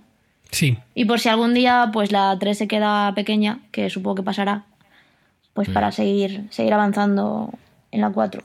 Bueno, así es que eh, si, si cuando nos gustan los juegos, pues nos gustan tener las consolas. Yo, desde luego, una lección que he aprendido es que las consolas no se venden. No, no, yo tengo, ya te digo, tengo la Play 1 todavía, ¿eh? No, Sí, sí. Yo vendí, vendí la Super Nintendo hace muchos años en un momento de, en un momento de penurias y ahora me, me arrepiento Te arrepientes. ampliamente. Y eso que, bueno, que no es por jugar o no jugar, que ya ves que el otro día estaba jugando aquí a un emulador de Nintendo 64 con el mando de la Play en el Mac y era el tío más feliz de, de- probablemente de todo mi barrio. Pero, pero, pues yo qué sé, que mola tener las consolas, ¿no? ¿Dirías que ese fue el mejor momento de tu vida? Mm, De los mejores probablemente. Bueno, los, los emuladores, la verdad es que mola, ¿eh? Mola mucho. Sí. El, el rollo del mame y todo eso está muy guay. Pues echa un, ojo a uno que ha salido ahora nuevo, un emulador nuevo, eh, que es eh, para Mac, que se llama OpenEmu, que además es de software libre, además, pero es que está muy bien hecho y tiene un montón de consolas. O sea, tiene desde Nintendo 64, Super Nintendo, Mega Drive, eh, Mame también lo tiene integrado. O sea, como que tiene un montón, todas ahí. Entonces, ah, pues sí, sí, me lo voy a mirar porque porque sí que echo de menos ciertas cosas porque sí, o sea, yo solo tengo Play, o sea, no en cuanto salió la Play 1 me deshice de todas las anteriores, mal hecho, pero bueno, Hmm. Hecho, también hecho. es eh, al- bueno, de todas no, eh, tampoco penséis. Tenía la Game Boy y la Nintendo, la de 8 bits, nunca tuve la Super Nintendo, por ejemplo. Iba siempre a casa de gente a jugar y tal. Pero en casa de mi madre no, no me dejaban jugar mucho, entonces hasta que no me independicé, pues no me pude comprar el resto. O sea, no me, no me compré el resto. ese fue ahí momento de libertad. Por fin me puedo comprar la consola. Sí, tío, pero tardé pues seis años, o sea, porque la Play salió en el 2000, en el 1994 o 95, creo. Y yo me la compré en el año 2000, o sea, que tardé bastante. Joder. Sí, Sí que tardaste, sí. Sí, y la PlayStation 2 yo creo que la, me, la, me la regalaron en el 2006 porque fui a concursar a Smonka y me tocó. ¡Hala! ¿Concursaste en Smonka? Sí, gané. ¡Toma! ¿En serio? Esto es, esto es, esto es increíble. Sí, sí, sí. ¡Qué bueno! ¿Y lo tienes? ¿Tienes ese documento? ¿Estará en Sí, YouTube? sí, lo tengo. Está en YouTube, pero lo tengo en privado, pero sí, sí. No, hazlo público, por favor. Bueno, ya veremos. Igual te paso el link para que lo veas tú y ya está. Eso, eso. Bien. ¡Qué divertido! Pero sí, sí, sí que, sí que está. Y, y nada, tuve la esa en el 2006 y luego la Play 3 la tengo del año 2010. O sea que he tardado bastante en tener cada una. Ah, pero es que luego tienes una consola de estas que duran un montón de años, ¿eh? La verdad es que es, es increíble como, habiendo el ritmo que, que hay ahora de renovación de hardware, una consola todavía dura 6, 7, 8, no sé, 9 años, ¿no? Lleva la Play 3. ¿Cuántos lleva ya? Eh, Sí, pero de- sin embargo, yo creo que la Super Nintendo o los juegos de cartucho duran más incluso, porque los de CD la lente se jodan antes, ¿eh? Sí, es verdad. Que por cierto, dicen que la Play 4, eh, dicen que por suerte el modelo que, que han sacado, a diferencia de otros anteriores, la primera versión está muy bien ya. O sea, como dicen que equivale en calidad a, la- a las segundas versiones de otras ge- generaciones anteriores. O sea que, o sea que sí que la podemos comprar este año, Marta. Y todo Bien, guay. bien, bien. O sea, no, se- no seremos de los que se la compran y se les a los dos minutos o algo así. A, a mí lo que me han soplado es que parece que va a haber un problema de incompatibilidad de juegos. Ah, bueno, no, claro, que es un sistema totalmente nuevo. Los juegos antiguos no Eso valen. es. Pero igual que pasó Eso con la es. 3. O sea, es que lo que es que es como cambian la arquitectura, cambian el tipo de chip, cambian eh, cómo se programa. O sea, es, co- es como que son máquinas totalmente nuevas, rediseñadas por completo con un lenguaje diferente. Entonces, claro, o sea, que a ver, que, que es una que es una faena, pero, pero también lo entiendo. Dicen que, que programar para, para la Play 3 era un infierno y que para la Play 4 han pensado mucho en los desarrolladores que va a ser mucho más fácil y etcétera. O sea que es por el bien común, Andrés. Vale. Yo espero, yo espero tenerla este año en algún momento. eh, cuando tenga pasta, pues pues me la, me la pillaré. Yo que sé, cada verano o así, pues espero tenerla ya. Cuando salgan juegos. Sí, también es eso, ¿eh? porque también me estoy informando y el Metal Gear nuevo, que es el que más me interesa y tal, no sale hasta verano y es como, bueno, pues tampoco me urge ahora, ¿no? Porque el Battlefield 4 y eso, pues, bah. ¿Has jugado todos los juegos de la, sala de, Metal, de la saga de Metal Gear? Tengo todos para todas las consolas. Para todas las consolas de. Sony, me refiero, o sea, de, para PlayStation. ¿Y cuál es tu favorito de toda la saga? Pues el 1 y el 3 son los que más me gustan. Mm, El Metal Gear. Solid eh, de PlayStation 1 y el Metal Gear 3 Snake Eater, Eater de, de PlayStation 2. Yo siempre tendré, tendré una espinita clavada con el primero porque yo me lo jugué casi entero. Me puse enfermo hace, pues en el 2000 o por ahí. Y estuve una semana, pues prácticamente en la cama. Pues ¿qué hice? Pues alquilar la Play y jugar al, al Metal Gear hasta... Pero me lo gocé, pero una barbaridad. El caso es que justo me tuve que volver a Madrid cuando estaba en el final. O sea, estaba en el final y no pude terminármelo. y ya siempre se me ha quedado eso ahí. Y ahora es como que me... Como que me da pereza, pero quizá debería jugarlo otra vez. Sí, desde luego. Yo, mira, me lo jugué de nuevo Hmm. en el año 2008. Me lo jugué de nuevo porque, eh, te- aunque tuviese la, la Play 2 y tal, no tenía la 3 todavía, pero no tenía, no tenía muchos juegos de Play 2. De hecho, no tengo ninguna de las tres consolas, las tengo, las tengo pirateadas. Entonces Claro. siempre tenía que pillarme juegos originales o de segunda mano y tal. Pero el- recuerdo que la primera vez que me jugué al, al Metal Gear 1 me lo, me lo acabé en, en un día del vicio que le di y no lo había vuelto a jugar. Entonces, eso fue como el año 2000, 2000 creo que fue, o 99. dos- bueno, pues cuando me compré la, la primera Play. Y luego no lo había vuelto a jugar hasta el año 2008. Pues en el año 2008, en, en las navidades de 2008, pues fueron, fueron unas navidades, en- personalmente, pues fueron bastante para mí y tal, ¿no? Entonces estaba encerrada en casa ahí, súper depre, tal, no sé qué. Y el Metal Gear, tío, me ayudó ahí a salir de mi agujero. Y, y eso. Sí, sí, sí, o sea... le- Me jugué todos, me jugué toda la saga, además. Me jugué el 1, el 2 y el 3, que eran los que había entonces Qué guay. Y los había para Play 1 y para Play 2 y, y como los tenía, pues me, ya te digo, el 1 me, me mola muchísimo y sin duda te lo recomiendo, entre otras cosas porque está doblado y es el único que está doblado de todos. Hmm. Y es una gozada jugarlo doblado ese juego porque es- es- tiene una calidad que a lo mejor visualmente no tiene los gráficos de los últimos, pero es, es muy guay. Y no sé, espero que algún día haga un remake de ese. Os voy a hacer una pregunta. Sí. ¿El doblaje en los videojuegos pasa como con las películas o da un poco más igual? ¿Es mejor jugar con el videojuego doblado si el doblaje es bueno? Yo prefiero jugar con el ju- videojuego, videojuego doblado siempre porque leer subtítulos mientras estás jugando es una puta. Yo lo juego, yo lo juego en versión original, pero porque ya, me- ya sí que me entero sin subtítulos. O sea, ya, ya también me veo la serie sin subtítulos. Me ha costado al final, pero me lo he currado. Pero no sé, o sea, ahí ya los videojuegos ya lo doblan, lo doblan muy bien también, eh, generalmente. Lo que pasa es que luego también hay algunos juegos en particular que, la, que el trabajo de doblaje original es magnífico. Sí, el Heavy Rain, por ejemplo, fue magnífico. O incluso el Beyond es, es bastante- bueno, pero sí que tengo que decir que el Beyond me lo jugué en versión original con subtítulos, pero porque me gusta mucho el Empage a mí. Claro, es que hay actores ya en los videojuegos, actores de primera. Incluso el que hace Sí, sí. el, el personaje principal de The Last of Us, el, el actor ese de doblaje es muy conocido, aunque es sobre todo de videojuegos, pero el tío es buenísimo, es muy muy bueno. Ahora está haciendo, es el que hace, no sé si lo sabes, Marta, es el mismo que hace de, de- de Joker ahora, que antes, antes el que hacía de Joker en los de Batman, que creo que también te gustan, ¿verdad? Sí, sí, los tengo también. Pues el que hacía de Joker antes era eh, eh, Luke Skywalker de, de la, de la Guerra de las Galaxias. eh. Anda. Y, pero él ya ha dicho que ya no hace más. Y ahora es este tipo que es el mismo que hace, que hace la voz de, de Last of Us. Y el tío es súper versátil, súper bueno, tiene, tiene mucho registro y lo hace súper bien. En la, vamos. en la versión española, el, el Joker es el que hace del director Skinner. Ah. Qué bueno. Oye, pues Mark Hamill también protagonizó un par de, de sagas de videojuegos allá en los 90, si no recuerdo mal, ¿no? ¿De, de videojuegos o de, o de, de- dices haciendo de Joker los dibujos de, que si no me equivoco... No, no, no, no. Mark Hamill, ah, como él mismo, de actor en los primeros videojuegos que empezaron a tener... eh, Pero de, de Star Wars también. No, no, no, no, fuera de Star Wars. Ah, O sea, como actor de doblaje, sin más. No, no, actor físico. O sea, los primeros videojuegos que hubo sí. Eh, de, mm, de, de eso con personas ya, con grabaciones y Sí, tal. el Mortal Kombat, ¿no? Eh, Bueno, sí. Fatality. Mark Hamill eh, actuó en Wing Commander 4 en 1996, sí, sí, haciendo del coronel Christopher Blair.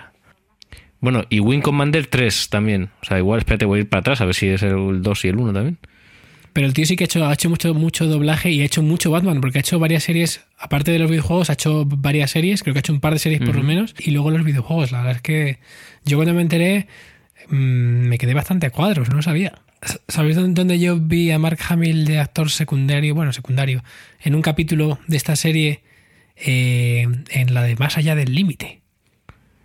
Ah, sí, claro. Salía él en algún capítulo. ¿Alguna vez la has visto tú, Marta, esa serie? Más allá del límite. Hmm, que era, bueno, se llama en No inglés eran los límites, los límites de la realidad, no eran, ¿no?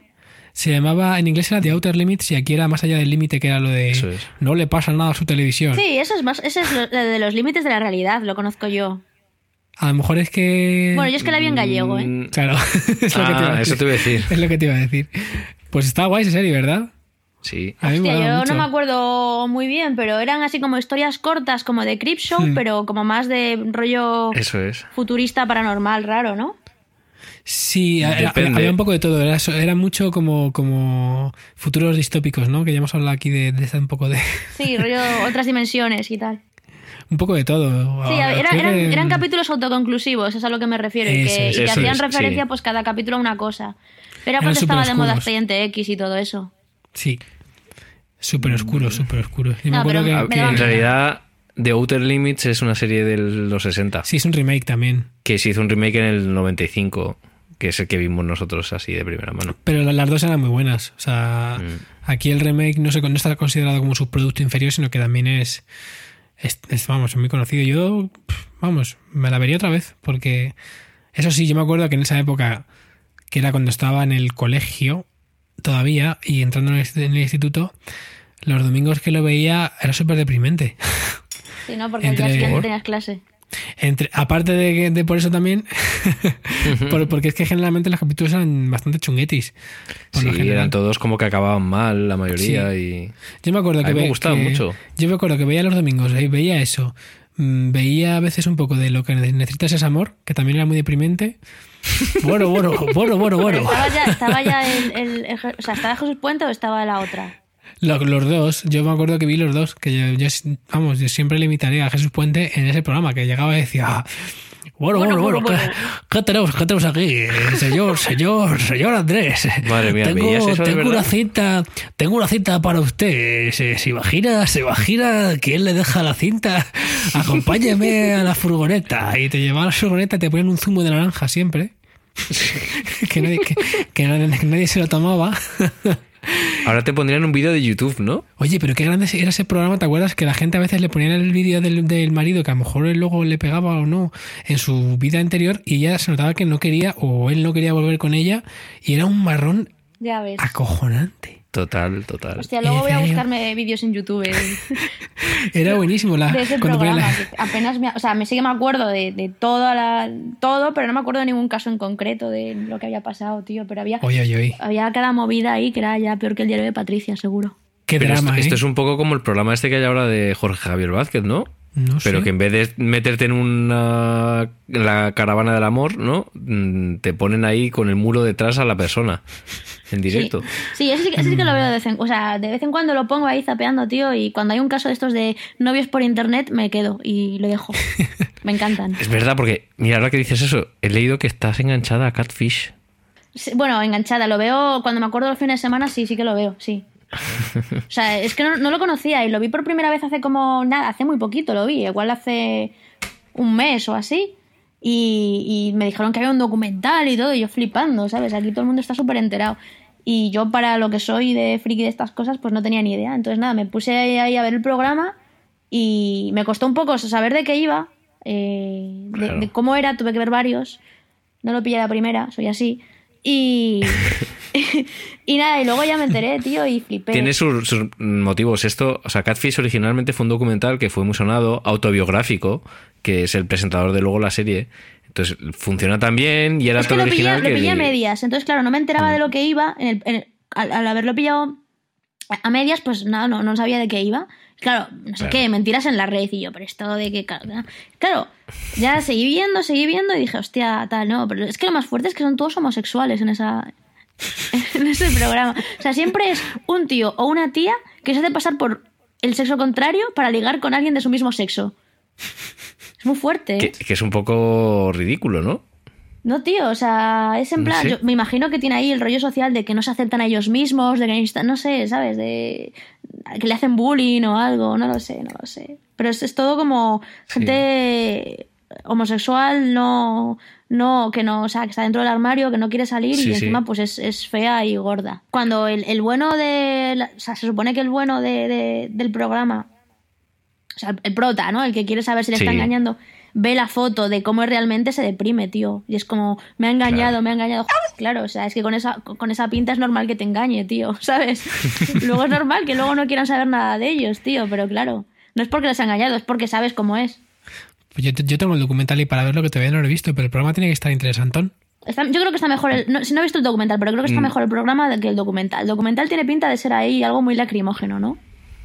Puede ser. No, no lo he visto yo tampoco, pero el, el- es, es su historia personal. Es todo el. el- cuenta lo, lo que le pasó a él. eh, su caso práctico, vamos. Mm, ¿Pero es documental o es falso documental? O... No, no, es documental, es documental. Es documental real. Sí. Mm, interesante. Yo me acuerdo que hace, hace años, eh, pues cuando salió el, el documental, me habían hablado de él y yo, o sea, no, no sabía lo que era y tal, ¿no? Y claro, luego ya enlazando cosas me di cuenta que se referían a ese. Y me lo dijo eh, mi antigua compañera de piso, me dijo, ah, tienes que ver un documental que da mazo de mal rollo. Digo, joder, menos mal que no lo he visto, ¿eh? ya no lo quiero ver. Te lo juro, me dice, tienes que ver un documental tal que da mazo de mal rollo, no sé qué, que es cómo te puede engañar la gente por internet. Y claro, yo me, me- yo me imag- imaginaba ya la deep web ahí, ¿sabes? Ahí súper chungo, tráfico de órganos, tal. No, pero en realidad es, Porque es ese, ese- esa serie de, de, de Catfish, ¿dónde, ¿dónde la emiten? en, en En MTV. Ah, pero en MTV no había cerrado MTV España. Es una leyenda urbana. ¿No ha cerrado? Mm, Sí, pero no. No lo sé, yo lo sigo viendo. Y no, no, Sí. no pago. por- o sea, no, no tengo ningún, ningún rollo de pago ni nada. Pero ya a lo mejor ya no hacen contenidos, ¿no? Quizás. Ya no hacen contenidos y lo que se decía es que estaban negociando para vender ese canal a otro grupo y volver a emitir normal como hacían antes en las plataformas de pago. Ajá. Y que parece ser que el, que el acuerdo que estaba a punto de firmarse se fue al garete y por eso sigue emitiendo en abierto. Mm, muy interesante. Y antes de que nos despidamos, yo quiero que hablemos de dos cosas. Que son Chan, chan, chan, dos grandes what the fucks del, del mundo de- del DJ. Uno ha sido noticia esta semana. David Guetta. Ah, Está vale. Es que pinchando sabía que era lo en del pen- Brasil. lo del pendrive. Y se le va la mierda el pendrive. Tío, esto es verdad, no- esto no sabes- pasa. tú no sabes lo que. Yo, yo, yo pinché con David Guetta. en- en- he pinchado dos veces con él. Y una de las veces pinché en Valencia. El caso es que en Valencia le pasó exactamente lo mismo. Lo mismo. Se No me lo le, puedo se le creer. El, el pendrive y tuvo que ir a su hotel a volcar eh, la música pues en otro, en otro pendrive, ¿no? Pero, pero con lo que gana este hombre, de verdad, ¿no puede llevar dos pendrives? O sea, ya no te digo que trabaje de verdad. O sea, quiero decir, si, no, si te llevas la sesión grabada de casa, vale, eres un jeta, gueta. Pero, pero, tío, lleva dos pendrives por lo menos, ¿no? Por si acaso. Si te ha pasado ya además un par de veces. En este caso no, no se pudo ni poner a pinchar porque de, de primeras no se lo leía, ¿no? Entonces yo estaba Madre pinchando mía. Y, y nada, terminó de pinchar, me voy al camerino, tal, no sé qué, viene, viene el señor Guetta este, que además venía ya con retraso, con media hora de retraso, tal, no sé qué, viene y antes de salir él a, a pinchar, pues eh, su técnico pues le prueba, le prueba el equipo. Y, y se ve que no le funcionaba porque el tío ni siquiera llegó a salir a escena, se volvió a ir. Ujú. Aparte tenía mogollón de seguratas alrededor, tenía ahí... O sea, iba rodeado como de 90 personas, no te miento, ¿eh? O sea... y- Madre mía. Flipante. Y aparte no puedes pinchar a la misma, al mismo volumen que él, no puede... Tienes que pinchar siempre súper abajo. Más o sea, bajito, claro. Sí, sí, un montón de cosas que dices tú, pero esto, ¿sabes? O sea, flipas. El caso Vaya que, que nada, yo no, no podía ni, o sea, no podía cruzarme con el escenario ni en ciertos sitios, o sea, muy fuerte todo. Nada, pues el caso es que, claro, como él se fue y ya llevaba como un retraso de la hostia, pues tuve que salir yo y claro, la peña me empezó a buchear a mí porque, claro, le querían ver a él, la gente no sabía qué pasaba, no- él no salía, se pensaban que no iba a salir, entonces, claro, tío, yo ahí pinchando hasta que al final me dijeron, no, no, mejor que salgas y lo explicamos porque si no, ¿sabes? Y yo, vale, vale, pues guay. Qué fuerte. Qué fuerte. Qué, El qué pendrive increíble. de David Guetta. Sí, tío, mira qué de problemas da, ¿has visto? Yo, David Guetta, formatea en FAT32. No, no da problemas nunca en ningún lado. Pero ¿cuál es el problema que tuvo exactamente? Pues no lo sé, no lo sé, da igual. Esto es mi consejo gratuito que le doy a David Guetta. No he solicitado que son los mejores consejos, los que nunca te Por piden. supuesto. El, el- la otro que quiero comentar es una foto que llevo viendo por internet mm, de forma recurrente desde hace años, que es una sesión de Justice en la que están pinchando con todos los equipos desenchufados. Sí, es una foto que salió por ahí, pero no sé, no sé si será tan verídica, porque, o sea, se vio muchas, pero no hubo ningún vídeo, no hubo nada, no sé, me parece un poco raro de la foto. No sé, o sea, no sé hasta qué punto. Es que, a ver, tú date, da- date cuenta que tal y como ve la gente el rollo de DJ hoy, cualquier cosa te vale para desvirtuar a alguien o desprestigiar a, claro. a una persona. Y no sé, me, me parece un poco. No sé hasta qué punto sería verdad. A lo mejor lo es, porque también se dice que Daft, Pu- Daft Punk tampoco son ellos los que pinchan, ¿sabes? Pero a saber. Total, llevan casco, pueden ser otras personas. Claro, eso, yo, yo de hecho, eso sí que me lo creo. Que Daft Sí. Punk pueden ser cualquier otras personas menos ellos. Pero Mm. claro. Pues pueden tener gente contratada, ¿no? Oye, ya que estamos, para rematar, ¿qué te ha parecido el disco de Daft Punk? El último, a- me Sí. gusta, pero creo que abusan demasiado del vocoder. Sí, ¿no? Sí, me, me pone un poco nerviosa porque, claro, instrumentalmente suena muy bien, pero cuando van a cantar, el hecho de que todas las canciones me suenen con el vocoder me, me siento un po- me- me- no Mm. me gusta tanto ya.